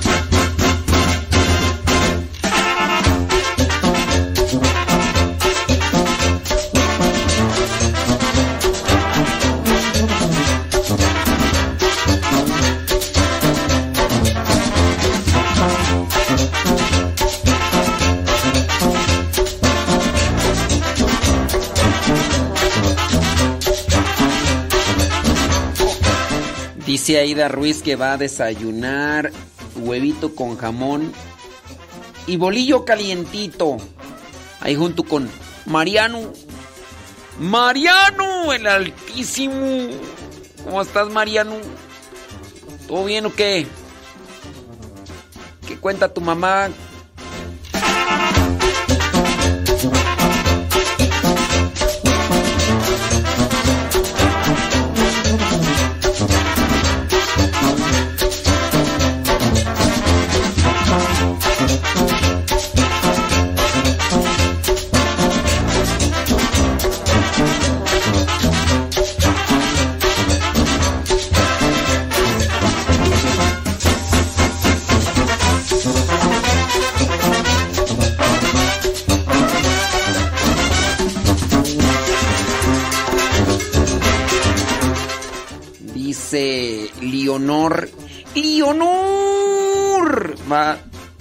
Tamalito de mole con café. Eh, claro, los tamalitos. Depende con qué sean hechos, ¿verdad? Eh, yo digo que un tamalito hecho con manteca está más sabroso. Yo, yo lo que digo. Sí, sí, un, un tamalito recalentado. Sí, sí. Qué bárbaro. No. Otro rollo. Otro rollo. No sé quién sea de, de- Aguascalientes. Pero lo, lo- dice- dicen, dicen, ¿verdad? Que son muy sabrosas las llamadas tortas de albañil. Dicen, dicen que las llamadas tortas de albañil son bolillos con crema y jamón adentro, pero que dicen que muy ricos. Dicen, dicen, a mí no me crean. 10 con 7. Los que le echaron la tripa que le echaron, lo van a echar. Ujú. Herme González desde Austin, Texas. Saludos desde Ohio. Jiménez Fellita dice, desde Morelia, Michoacán, Rosa Blanca está cubierta. Lidia Duarte allá en La Puente, California. En San Fernando, California, California, María Magdalena López. Dallas, Texas, Ibarra Chava. Saludos. A Nayeli Labra desde Carolina del Norte. Saludos. Ándele. Saludos a Mari Castro, que vive en Texas. Dice que su cumpleaños. María Gamino en Charlotte, Cham- Chandler, Arizona. María de Lourdes Ortiz en Irapuato, Guanajuato. Ira. Lenali, allá en Perú. Saludos a Odalis y Lenali. Saludos a Malena Navora en Acuitlapilco, Chimalhuacán. Dando gracias a Dios por otro día más de vida. Gracias a Oda- Odali. Saludos a Florencia Pérez en New York. Vanessa Zapata hasta Texas. Saludos a la señora Gaby Ordaz, que ya anda preparándose para hacer la comida. ¿Cómo es eso? ¿Tan pronto? Pues si apenas acaba de desayunar. Deje reposar la comida un rato. Dice que los quehaceres no se acaban. No, el que se acaba es uno, ¿eh? Saludos a Beatriz Ramos allá en Dallas, Texas. Gaby González en Silmar, California. Betty Galván allá en Springfield, Oregon. Allá en Dolores Hidalgo, Margarita Mejía. Uno va para Dolores y Margarita Mejía ni sus luces. Nayibelu allá en Riverside, California. Saludos a Maki Bichbeni desde Simapán, Hidalgo. Yolanda Morales en San Diego, California. Muchas gracias. Allá en New York, Mari Limongi. Mari Limongue. 10 con 10. Me preguntan de dónde yo he sido nativo y de. Parece que no encuentro razón de mi vida y por eso sigo cautivo.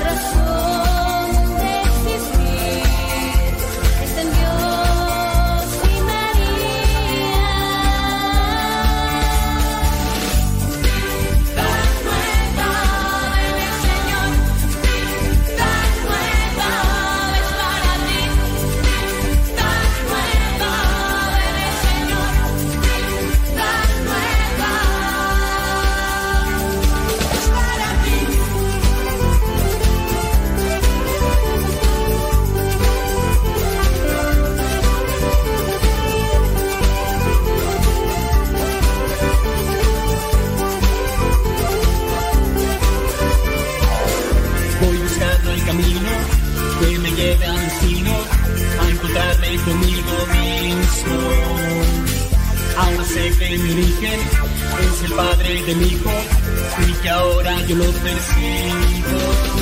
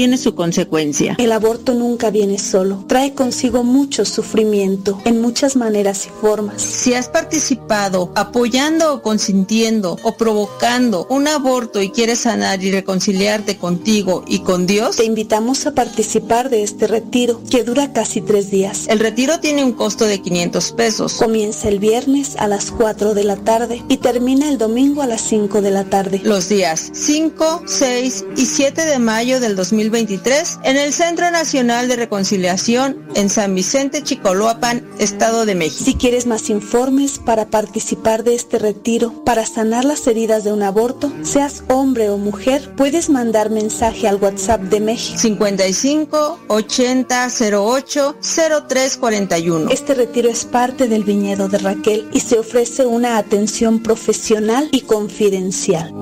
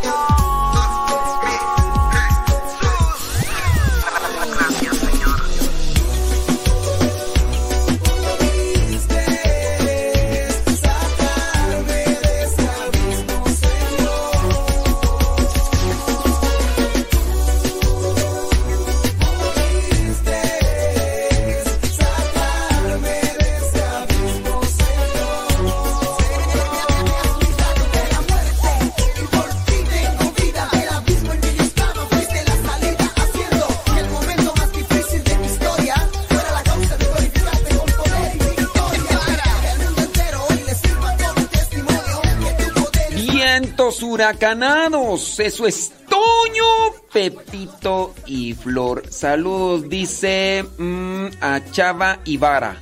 Bueno, saludos a Chava Ibarra. Eh, no sé mm, dónde nos escucha Chava Ibarra. ¿No será Ibarra? Aunque ahí dice Ibarra. Bueno, pues saludos a Chava Ibarra. Ándele.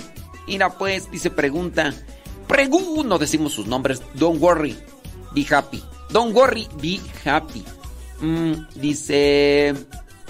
Pregunta, ¿qué hacer en una crisis existencial? Siempre me he preguntado cuál es el motivo de mi vida. Siempre te has preguntado cuál es el motivo de tu vida. No sé cuántos años tengas, pero las crisis existenciales son tan necesarias como la noche para el día. Las crisis existenciales son tan... ¿Cuántos años tendrás? No lo sé. Pero eh, es necesario, es urgente, es recurrente que busques cuál es el motivo de tu vida. Es necesario. ¿Por qué? Porque cuando tengas ya claro cuál es el motivo de tu vida, pues vas a saber para dónde vas a encaminar. Vas a saber para dónde dirigirte. Y vas a saber lo que tienes que hacer. Y mira, muchos de nosotros ya elegimos. Elegimos entre las propuestas que habían en nuestro camino, que habían en la vida. No puede ser que tú digas, no, pues yo creo, yo creo que mi propósito en esta vida es ser, es ser modelo. Modelo en París. Digo, no está difícil la cosa, no es imposible, pero este, pues también hay que abrirse a una realidad, teniendo en cuenta que hay muchas personas que pudieran tener el talento para realizar cierto tipo de cosas, pero a veces no están en el lugar en el indicado ni en el tiempo indicado para pum catapultarse y, y llegar a ser lo que quieren ser. Y no todo lo que quiere uno ser es a lo que uno está llamado ser. Está difícil la cosa, sí, es filosofía, sí. Me viene a la mente ahorita Andrea Bocelli. Miré su película, una película biográfica que se hizo a partir de del el libro que escribió él y en parte porque me gustan algunas canciones, me gusta el timbre de voz, me, me gustan algunas canciones de Andrea Bocelli un bozarrón. Claro, obviamente el tiempo, la edad pasa la factura. Quizá ahora en este tiempo no es lo mismo como hace unos 10, 15, 20 años, ¿no? Pero a todos nos va a pasar en algún modo. Pero yo veo que en el caso de Andrea Bocelli estuvo tocando puertas, una persona que se fue quedando ciega paulatinamente desde muy pequeño. Dice, otra vez, ¿por qué Ah, dice que otra vez, ni modo. Dice que no escuchó, que si puedo volver a repetir todo desde el inicio. Este, mejor escuchas ahí la grabación, ¿qué te parece? Porque si quieres que repita, no, ya. Ahí yo creo va a estar el. Ahí, ahí está el dilema. Ahí está el dilema de tus crisis existenciales que no pones atención a la vida. No pones atención a la vida, por eso estás en crisis. Por eso estás en crisis. Pero bueno, regreso yo al punto para los que sí escucharon y acá mis ojos si no escuchó, pues ni modo, ¿verdad? Este uno primero tiene que analizar qué es uno lo que uno puede hacer y dónde está. Y también no puedo decir que son golpes de suerte, sino que son circunstancias de nuestra vida. Andrea Bocelli, un hombre que necesitaba solamente acomodarle algunos timbres de voz, estuvo estudiando, estuvo preparándose pero también estuvo tocando puertas, estuvo buscando eh, la oportunidad, estuvo buscando, estuvo buscando y llegó la oportunidad y él ya estaba preparado. No sé tú, tú que preguntas que no sabes cuál es el motivo de tu vida, mi pregunta es, ¿en qué te preparas? ¿En qué te preparas en la vida? ¿Cruzada de brazos? Pues no. ¿Qué has buscado? Nada. ¿Qué vas a encontrar si no buscas? ¿Quieres que te llegue a tocar la puerta ahí? No. ¿Cuál es el motivo de tu vida? Hay que trabajarlo. Hay que tocar puertas. Yo mismo para poder saber si esta era mi vocación, yo sentía un cierto tipo de llamado a la vida consagrada. Estaba chavalón, unos 18, 19 años, 20, y sentía yo un llamado a la vida consagrada. Y empecé a tocar puertas me encontré con un folleto, un tríptico, una hoja doblada, donde traía informes para una comunidad misionera, una comunidad religiosa. Y yo dije, les escribo que me manden una respuesta. Nunca recibí contestación. Después quise preguntar para entrar al seminario en Estados Unidos. Me dijeron, if you don't have papers, you cannot be priest. Sorry. Thank you. Para los que no mastican el inglés igual que Johnny Laboriel, eh, más o menos así como que si no tiene papeles, usted no puede ser padrecito. Y ni modo. Pero yo estuve tocando puertas, estuve tocando puertas. Después encontré ya a los misioneros, servidores de la palabra, y me dijeron, para hacer la experiencia con los misioneros, servidores de la palabra, tienes que dejar Estados Unidos e irte a México. Y yo lo hice. Yo lo hice. Entonces hay que buscar. Después, no solamente entrar ya a la comunidad y decir, aquí soy, ¿no? Un año y medio en misión, más otros cuatro meses de formación en aquel tiempo. Es como yo, tuve, es lo que yo tuve que caminar, es lo que yo tuve que caminar para ir evaluando las cosas. Si es aquí o no. Si tú dices, es que yo no sé cuál es el sentido, el motivo de mi vida. Yo te pregunto, ¿has estado buscando, has estado tocando, has estado haciendo experiencia? Si uno no hace experiencia, si uno no, no, es, no lee, si no pregunta, si no haces experiencia de vida, si no te sacrificas, porque sí, pues de repente tú estás en este camino haciendo una experiencia para ver si es por aquí y te pueden llegar otras ideas, otras propuestas, pues sí llegaron otras propuestas, sí, son otras propuestas, entonces llegaron y después qué, yo dije no, o sea, sí, está bien, pero no yo acá. Entonces ahí es donde si tú estás ahí con los brazos cruzados, no, no preguntas, no haces experiencia. Le pregunté cuántos años tenía y nomás se hizo como que la Virgen le hablaba acá a esta persona. Pero en fin, pues sí, solamente uno puede así encontrar cuál es el sentido de la vida.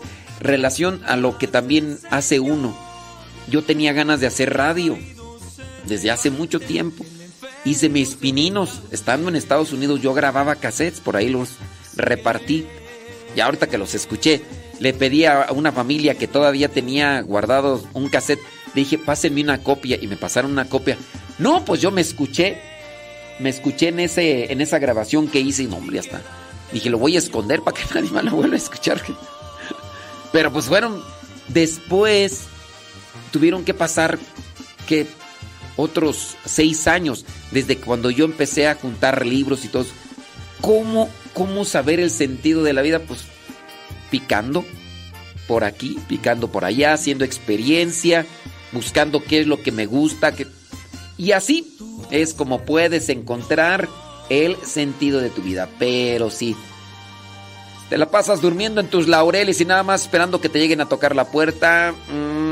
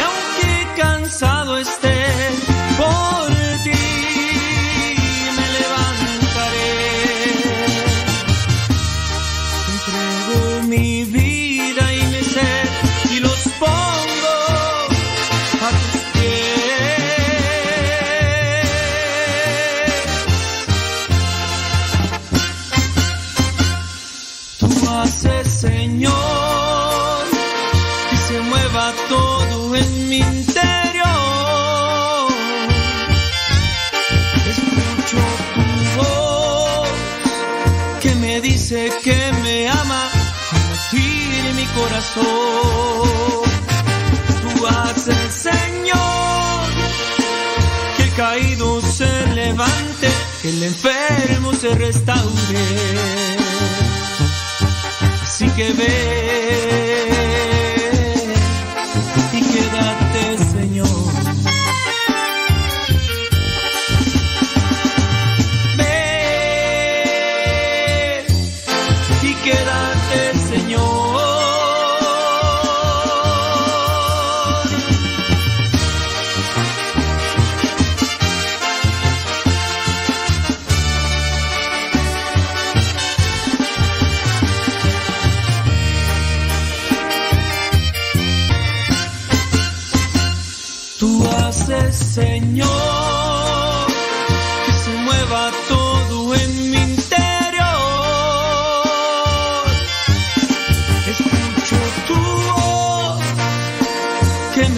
dice que me ama, así mi corazón. Tú haces, Señor, que el caído se levante, que el enfermo se restaure. Así que ve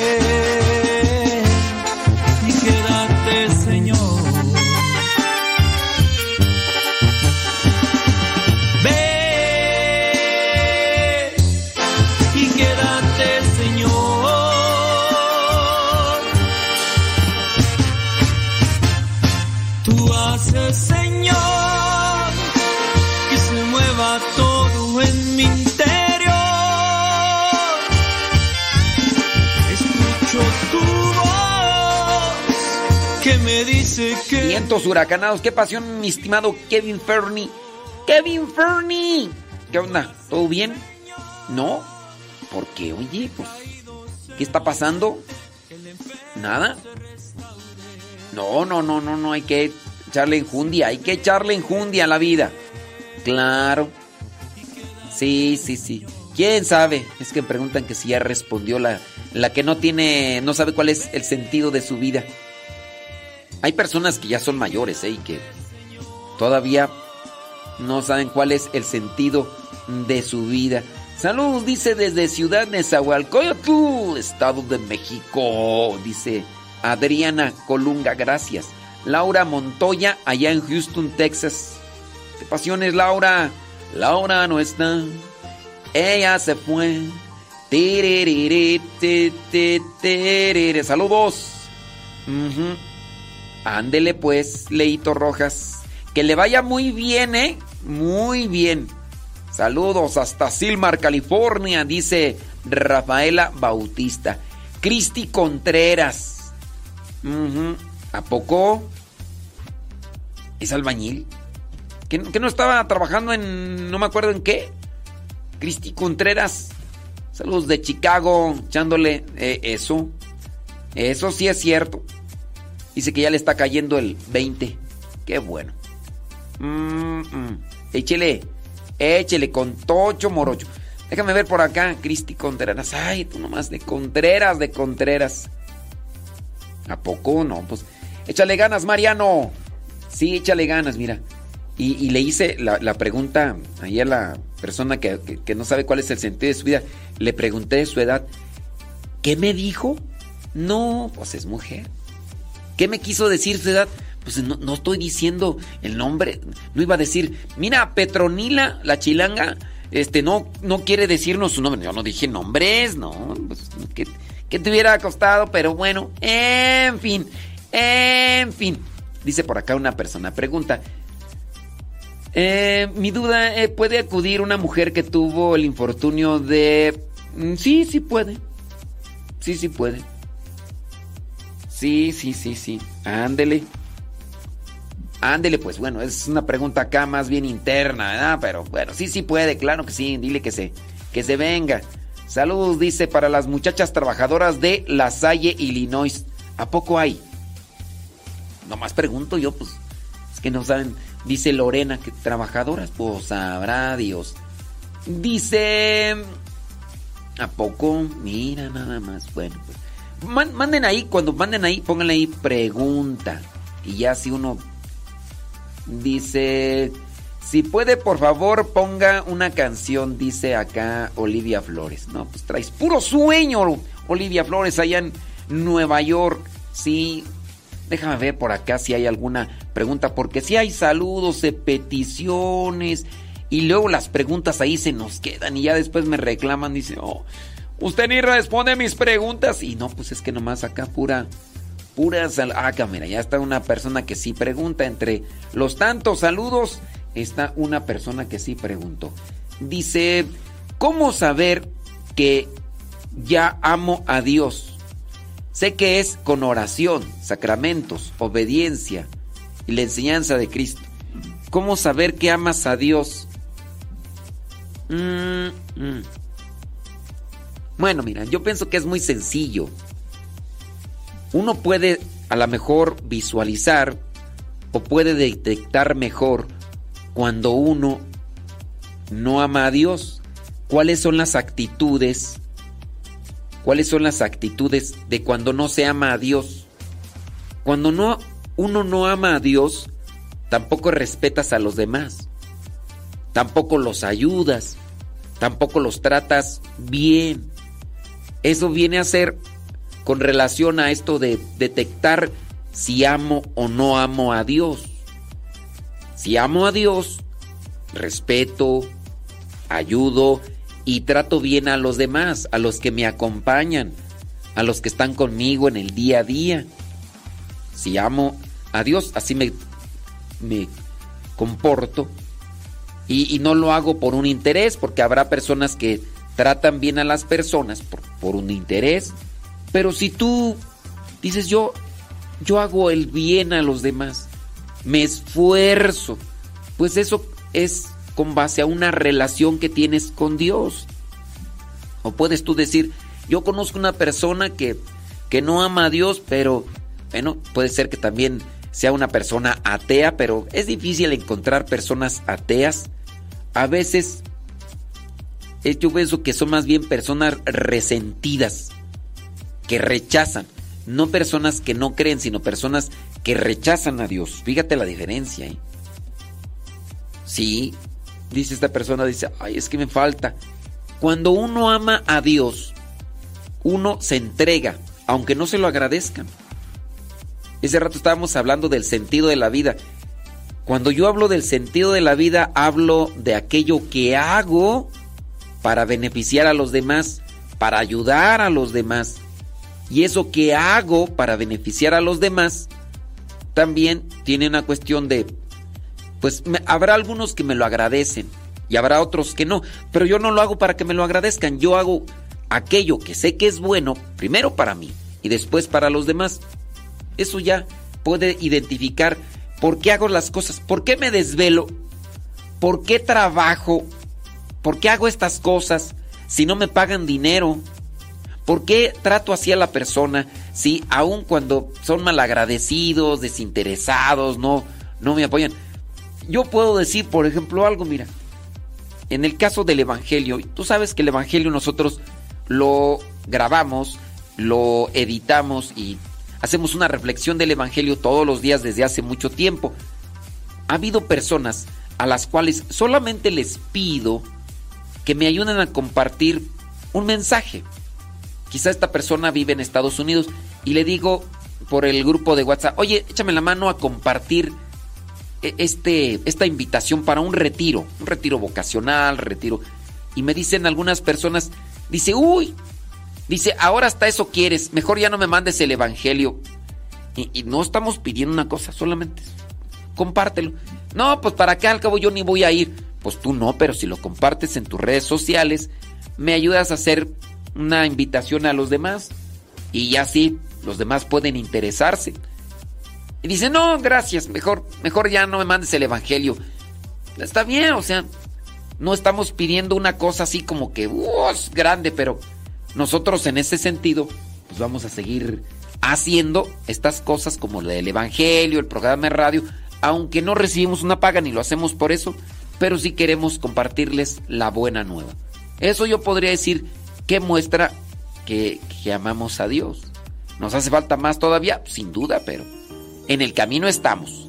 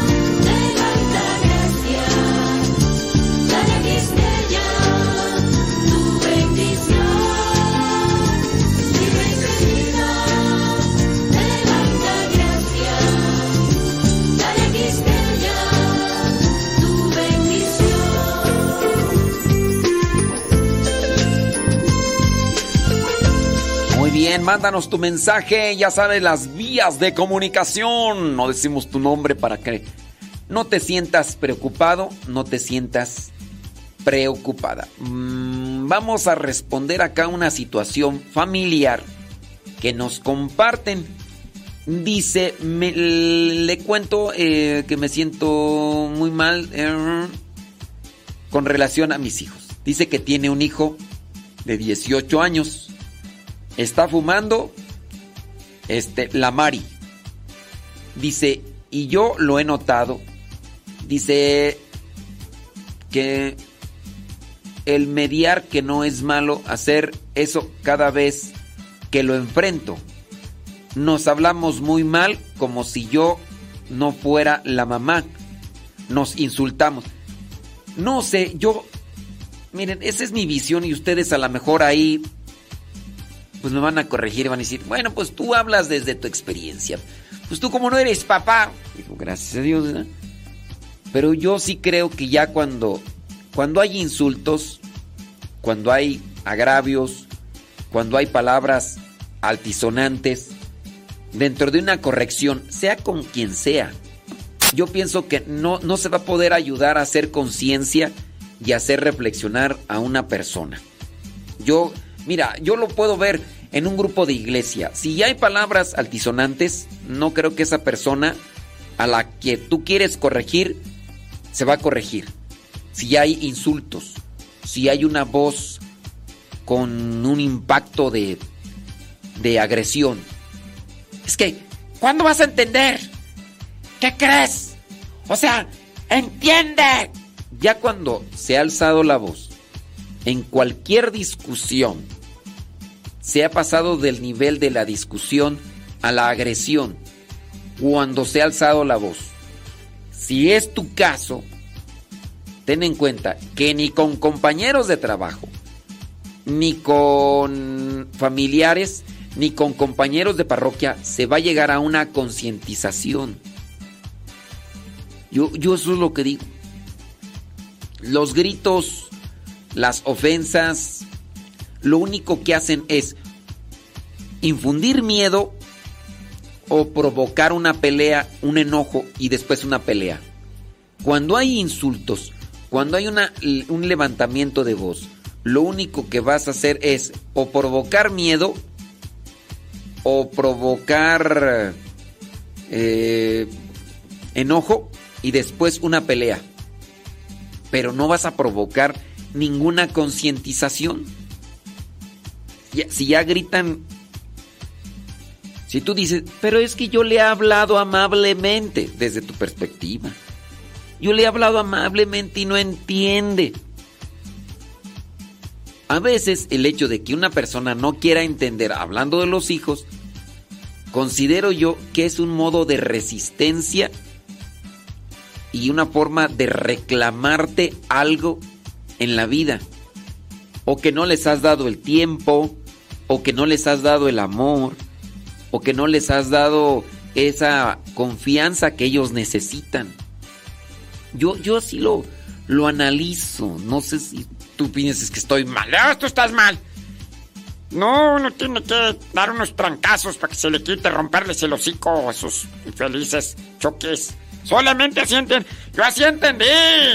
Yo así entendí que la vida se, se, se trata. Yo no sé, pero así como me lo platicas, yo pienso que no lo vas a hacer entender, no lo vas a hacer reaccionar.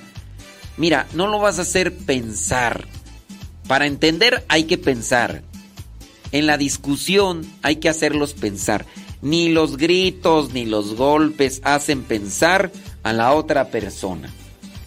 Ni los gritos ni los golpes hacen pensar a la persona. En cualquier situación, relación. No sé ustedes qué me dicen. Déjame ver algunos comentarios de los que tienen la experiencia. Dice, pregunta, pregunta, pregunto. Eh, no sé, fíjate. Eh, Eva Ábalos, no sé de qué me hablas, mija. Sí, quién sabe de qué me estarás hablando tú. Ujú. Sí, no sé, Eva Ábalos, que he visto que has puesto varias veces esa pregunta. No sé de qué me hablas, mija. Sí, pre- pregúntales allá donde tú viste eso, porque yo no sé nada. Y si yo no sé nada, pues. Allá, sí, ándale, Eva Ábalos. Dios te bendiga, ¿eh? Adiós. Sí, ándale. Dice. mm, ah, qué bueno. Bueno, no, no hay acá comentarios sobre esta cuestión. Hay otras. Hay otras cosas. Hay saludos y más saludos y más saludos. Muy bien. Eh, salud de mi padre, no me saluda. Bli, bli, bli. Sí. Saludos, mi estimado Rafa Solís. Muchas gracias, eh. Ándele, pues sí. No, no hay comentarios con relación a esto de la crianza de los, de los chamacos. Déjame regresar acá, one more time. Yo pensé que sí iba a haber ahí gente que me compartiera sus experiencias, Piru. Pero no, pero no. Pero fíjate entonces va, va mi opinión. Va mi, mi idea aquí en la cabeza. ¿Ok? Sigo leyendo la carta de esta señora que pues está... eh, voy a permitirme darle un adjetivo. Está frustrada porque su hijo está fumando la Mari, marihuana. Y entonces pues dice que ya, dice, cada vez que lo enfrento nos hablamos muy mal. Como si yo no fuera la mamá, nos insultamos. Ya le dije que no quiero saber nada de él. Yo creo que ya desde ahí, desde que ustedes pintan su raya, que yo no creo que lo hagas consciente. Yo no creo que lo hagas consciente. Cuando una persona dice las cosas consciente, está determinada de no más, no más y no más. Pero muy posiblemente, si lo ves a tu hijo en una situación difícil, le vas a decir, vente hijo, vente, te voy a ayudar. Dime, o no, ahorita tú estás haciendo algo que no te compete a ti, pero lo estás haciendo por amor. Cuando regañaste, cuando exhortaste, cuando corregiste a tú ya sabes quién. Y le dijiste que esto y que el otro y que aquello. Y, mira, ahorita en qué circunstancias es- estás. Entonces por eso digo que no lo dices consciente de lo que, que ya no quieres saber nada de tu hijo. Antes tú decías otras cosas, pero con relación a una hija. Y al final, entonces no lo dices conscientemente. Dices que ya no quieres saber nada de él, que para, fíjate, eso, eso le va, no te lo dice en el momento, pero eso causa mucho daño. Decirle a un hijo, ya no eres nadie para mí, para mí ya estás muerto. Dice, en el tema que usted acaba de tocar de matrimonio, dice que uno da de lo que el corazón está lleno. Tocante a mi hijo más pequeño, tengo el problema porque también me habla como yo le hablo. Me insulta, ofende, me grita. Sé que yo he fallado como madre. Y también tu esposo como padre. Pues ¿para qué te echas toda la culpa, Dios? Dice, y que he dado lo que tengo en mi corazón. Sé que he estado más cerca de grupos y ayuda en la iglesia. No creo que haya estado...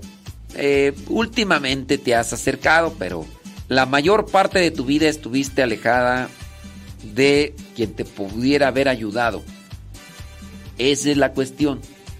Dice, pero siento que no soy luz para mi familia. Exploto tan fácil.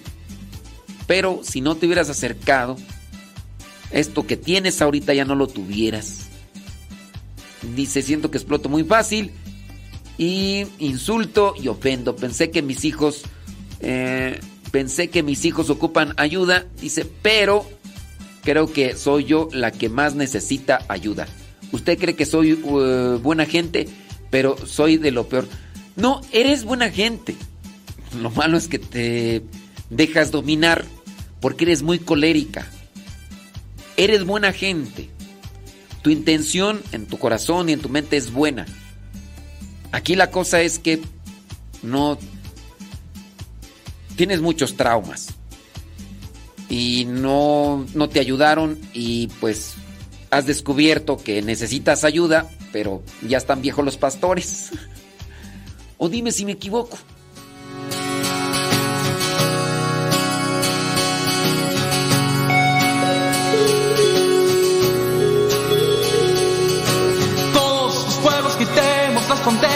Unamos los colores, contemos las banderas, liberen la paloma que ha estado bien atada, liberen su esperanza que ha estado acorralada. Oh, oh, oh. Oh, oh. Oh, oh. Necesitamos valientes y no gente dormida, muchos Juanes que se unan a María, muchos cantores que arriesgan su cuerda y no de esos artistas que de la lana dependan, que la herida de tus pies.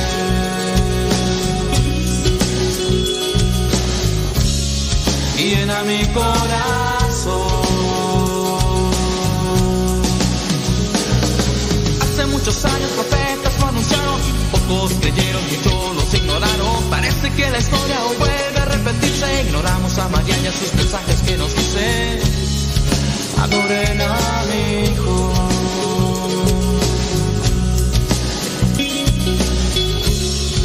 Multiplíquense en su amor. Es tiempo ahora de fundirse en su amor. Que pasen gargantas y que haya erupción. Que se peguen rodillas para adorar al rey. Y que todos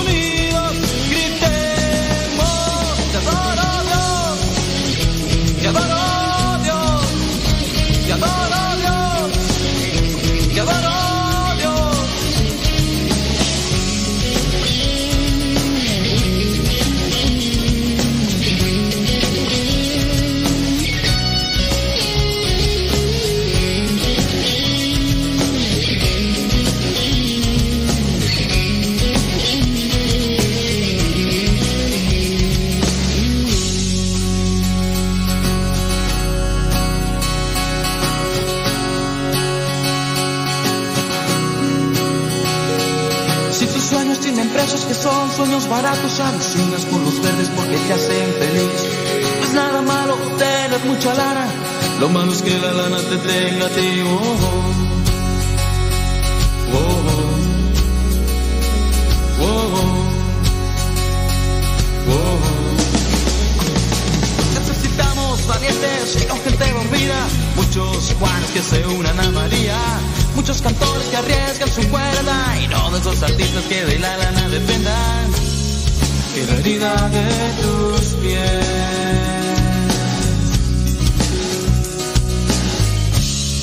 llena mi corazón. Es tiempo ahora de fundirse en su amor. Que pasen gargantas y que haya erupción. Que se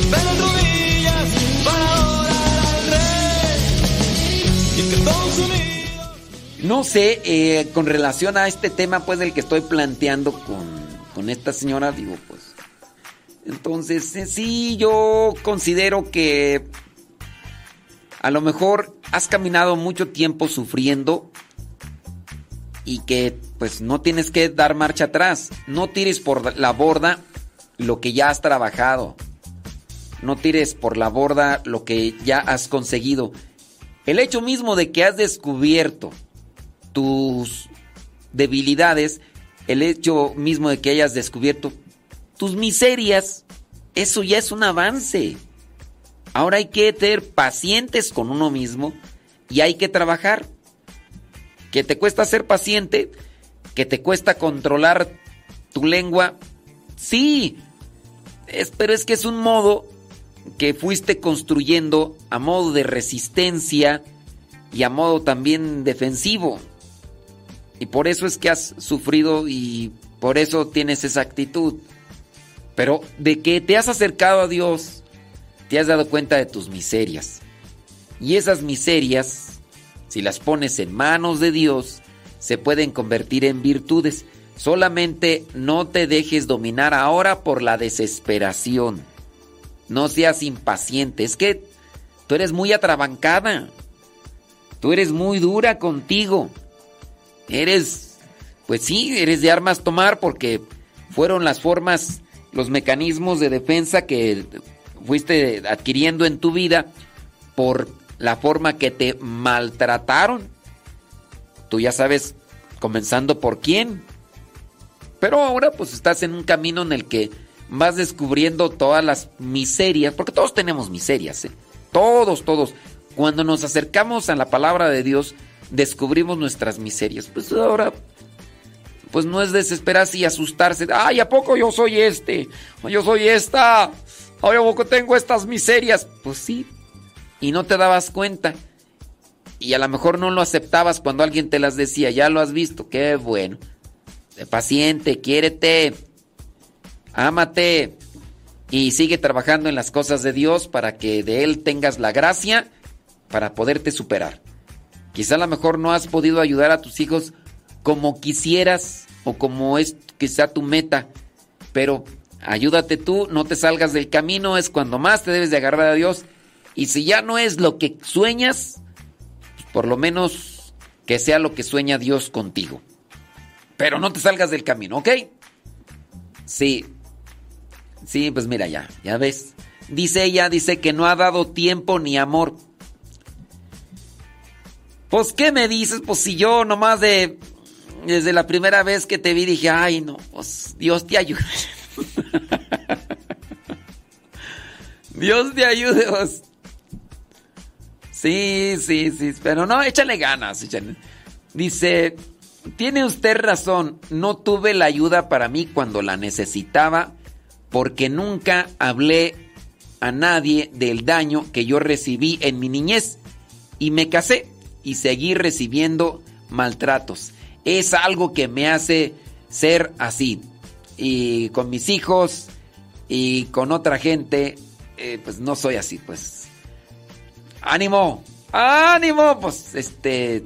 Pues hay que echarle, hay que echarle galleta, ¿verdad? Tú. Hay que este. Pues ¿qué, quieres que te diga? Este, pues que nada más que. Mi oración contigo y adelante caminante. Dice, saludos, dice, eh, gracias a Dios de ser responsable del daño que hacemos. Sí, pues sí. Dice, el tema, pero dice, gracias a Dios eh, acompaña. En, pues es que es lo bueno, ¿no? De irse dando cuenta que, que tenemos esas, esas cosas en la vida y hay que trabajarlas y reconocerlas. Sí, sí, sí. Déjame ver por acá. Bli, bli, bli. Dice, en mi experiencia, dice que su hija no quiere saber nada de Dios. Cuando se trata de que yo se lo quiera inculcar es porque no le perdona la hija que en la infancia vio que fue agresiva con su papá. Así que ahora tiene mucha paciencia y solo escucha a su esposo. Aún así, solo lo escucha, pero no abraza la fe. O sea que tú fuiste agresiva con tu esposo y eso es lo que no te perdona tu hija. Y cuando quieres inculcarle o hablarle de Dios, no te hace caso.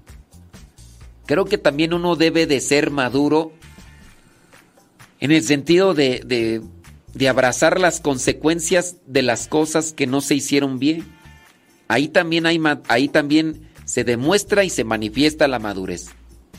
Decir, pues sí, este, la regué y ni modo, pues son las consecuencias, es que yo no quiero tener estas consecuencias, no hay de otra. No hay vuelta de hoja. Es carga las consecuencias y échale ganas. Dice que la hija ya está por cumplir 18 años y sigue en el proceso de identidad con sus ideales mundanos, pero no quiere tener una vida espiritual. Miren, díganme de jóvenes que a los 18 años quieran tener una vida espiritual. Oye, si ni a los 30 ni a los 40, muchos de nosotros, ¿para qué no decimos?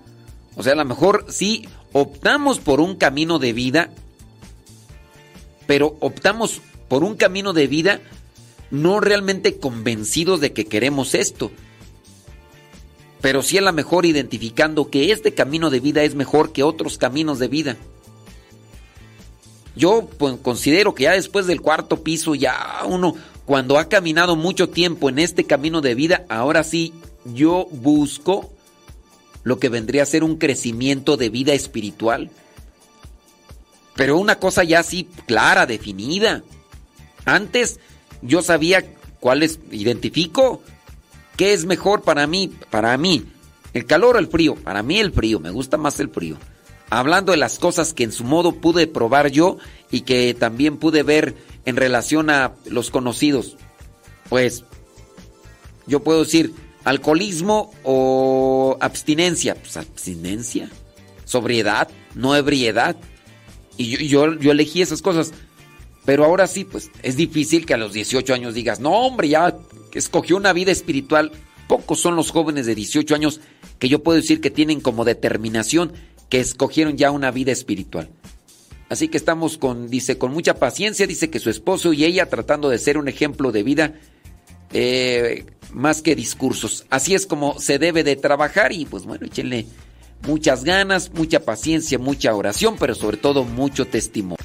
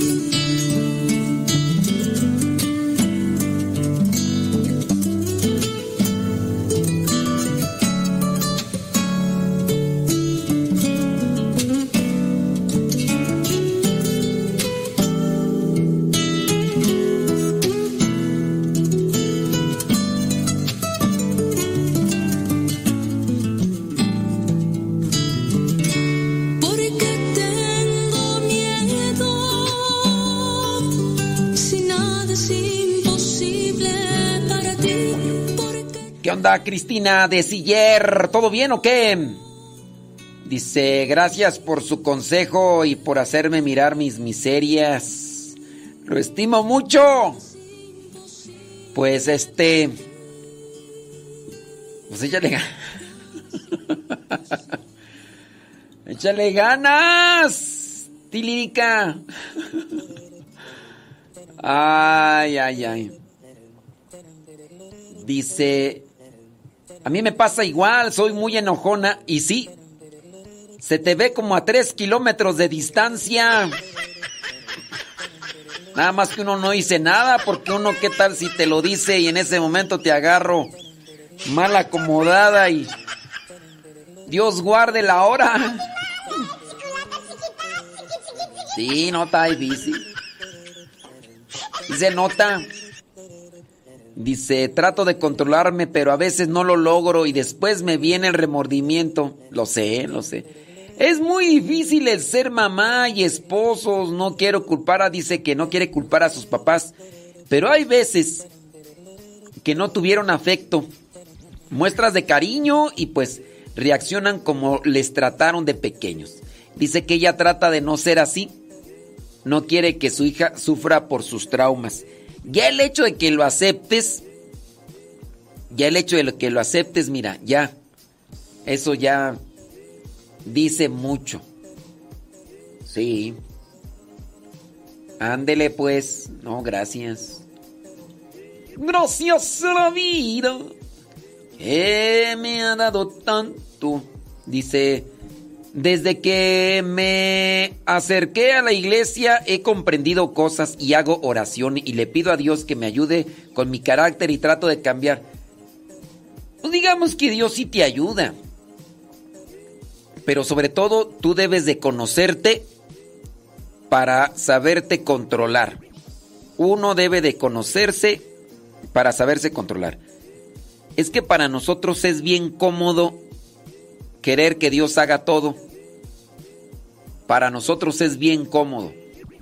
Ay, es que, que Dios me ayude, Dios mío, santo, hombre. Ay, es que no he podido, es que Dios no me ayuda.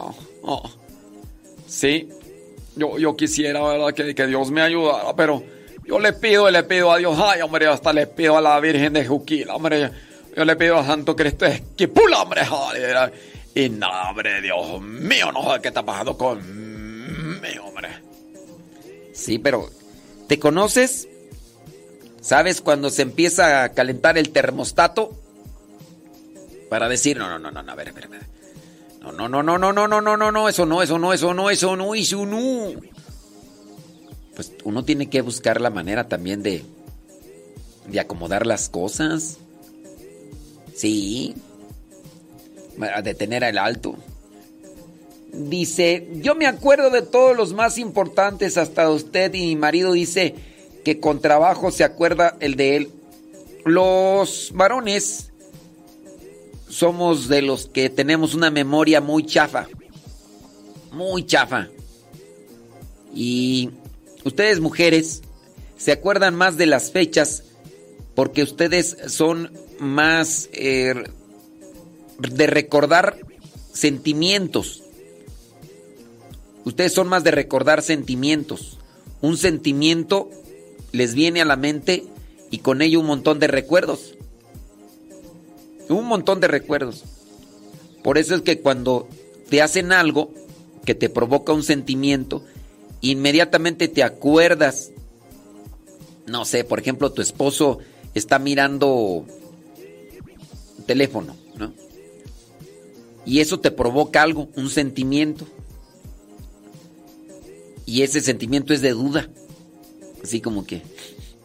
¿A quién estás mandando mensaje? Y eso te hace recordar que hace 13 años, con 5 meses, 4 días y 6 horas, él te engañó. Y no me vayas a estar haciendo lo que me hiciste hace algún tiempo. Ni creas que se me olvida. Y ustedes se acuerdan de los cumpleaños por las emociones, las emociones y los sentimientos que, que los sincronizan muy bien. Su cerebro es más de combustión sentimental. Y los hombres no. No, no. No pasa. Dice, yo limpio mi casa una vez a la semana, solo diario limpio la cocina, es lo único. Mm. Ay, me manda un chiste. Ay, anda media chistor, chistoretita. Ha de andar de buenas, ha de andar buenas, sí. Sí, sí, sí, sí. Voy a contarles el chistecito. Dice por acá, si tienes un problema, cuéntaselo a dos o a tres, porque uno no sabe.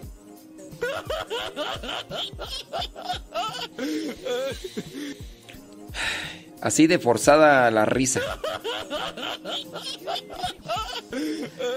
Ay, Dios mío santo. En fin. Dice. No, padre, yo al revés. Mi esposo es el que se acuerda de todo. A mí se me olvida hasta mi nombre. Ay, Dios mío santo. Dice... Es muy difícil eso de los excesos y desórdenes. Yo era limpiadora compulsiva. Ahí te hablan. Ahí te hablan. Solo éramos, dice, mi esposo y yo. Y me pasaba limpiando todo el día. Pero un día viendo un programa de televisión. Fíjate que hace poquito estaba yo. Bueno, ahorita sigo leyendo. Hace poquito estábamos platicando. Había dos señoras. Y una de ellas decía, yo soy limpiadora compulsiva. Así como, ya sabes. ¿verdad? Ahí escucha, aunque no manda mensajes, ¿verdad? limpiadora compulsiva. Dice esta señora, dice, no, yo hasta en las noches de repente me estoy acostada digo, ay, se me olvidó limpiar esto. Y se levanta a limpiar, si no, no puede dormir. Así. Y que pues el esposo le dice, ¿dónde vas? Ahorita vengo. Ya no le dice porque si no el viejo la regaña. Que un día se le olvidó barrer allí, afuerita ahí del...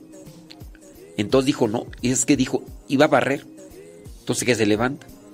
Y la otra señora dice, yo sí limpio y todo, y sí, la conozco. Y entonces cuando estaba diciendo la limpiadora compulsiva, dice, yo soy así, ay no, yo, y es que así era mi abuelita, así era mi mamá, y no sé qué, no sé cuánto. Y le dijo la otra señora una pregunta que se me hizo este, profunda. Dijeron, eres limpiadora compulsiva. Y la pregunta es, ¿tu familia te lo agradece? ¿Tu familia te ha dicho gracias por ser limpiadora así exagerada? ¿Te lo agradece? Y entonces, pues ahí está la cuestión. Que en muchos de los casos, tu familia no te va a agradecer lo limpia que eres, lo exageradamente limpia que eres. Incluso hasta te lo va a tomar a mal. ¡Qué exageración! Ah, pero tú piensas que mientras más limpio tengas, más te van a agradecer. Y no.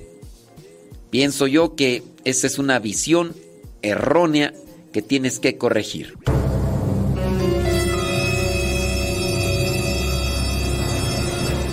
Ahora, tú no haces las cosas por, por- para que te lo agradezcan.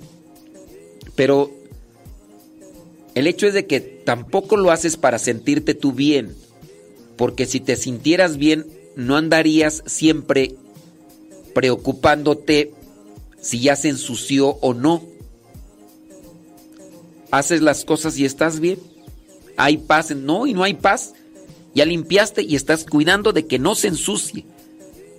Me platicaba una persona que dice, estaba tomando agua y apenas dejaba el vaso ahí en la mesa y así como sonaba el vaso, llegaba la mamá con un guante y agarraba el vaso.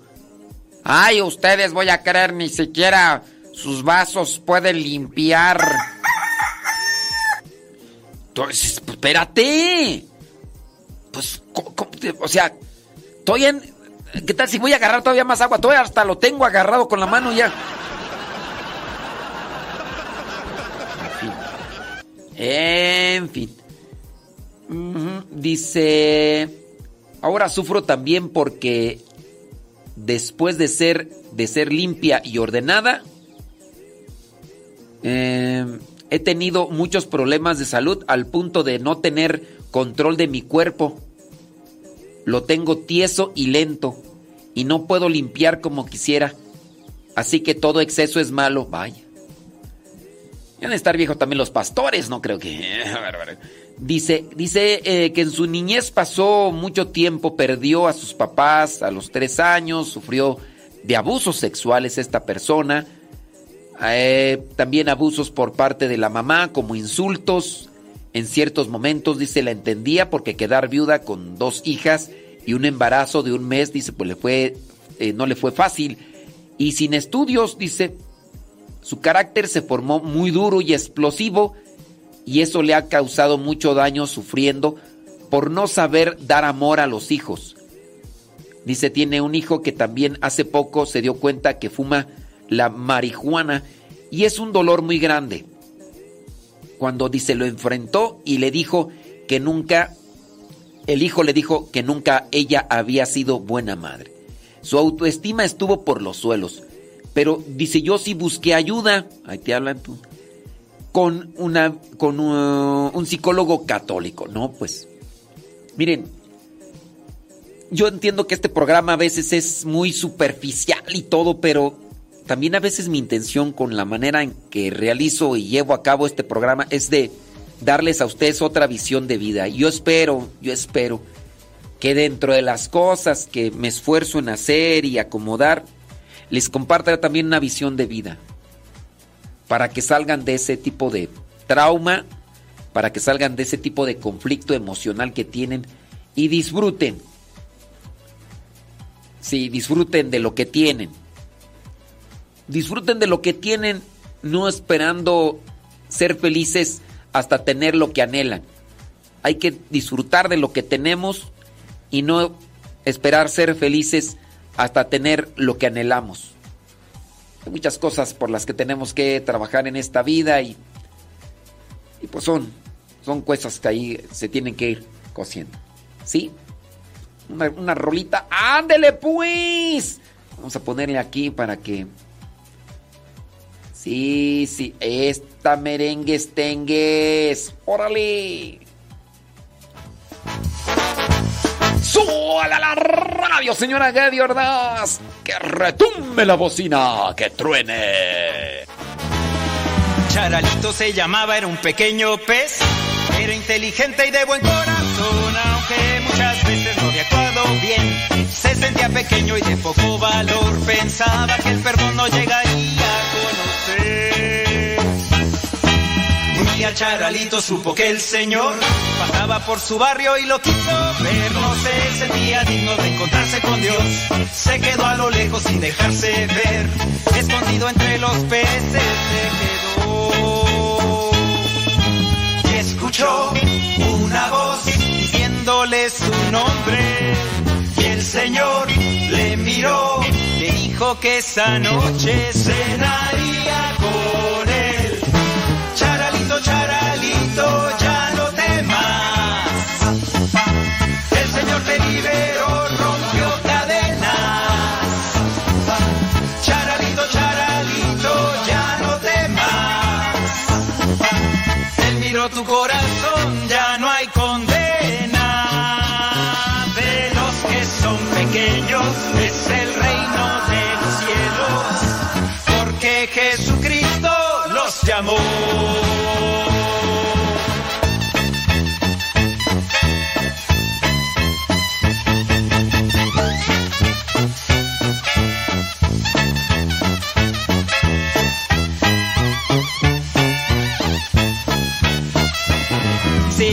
Te sientes como el pececito aquel, lleno de tristeza en tu corazón, Jesús te está llamando, te conoce bien. Todo lo que quiere es darte su perdón, quiere que camines siempre junto a Él. Y escuchó una voz diciéndole su nombre, y el Señor le miró, le dijo que esa noche cenaría con Él. Charalito,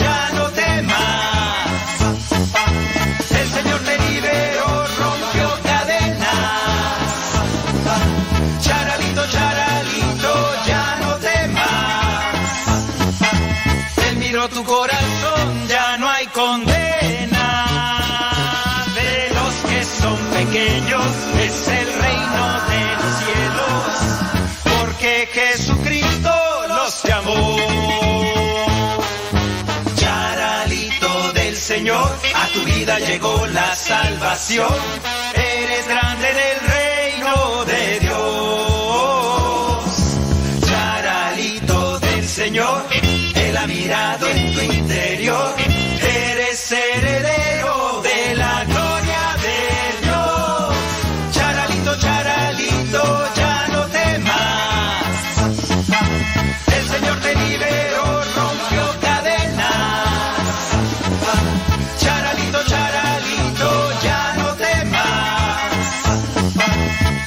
tu corazón, ya no hay condena.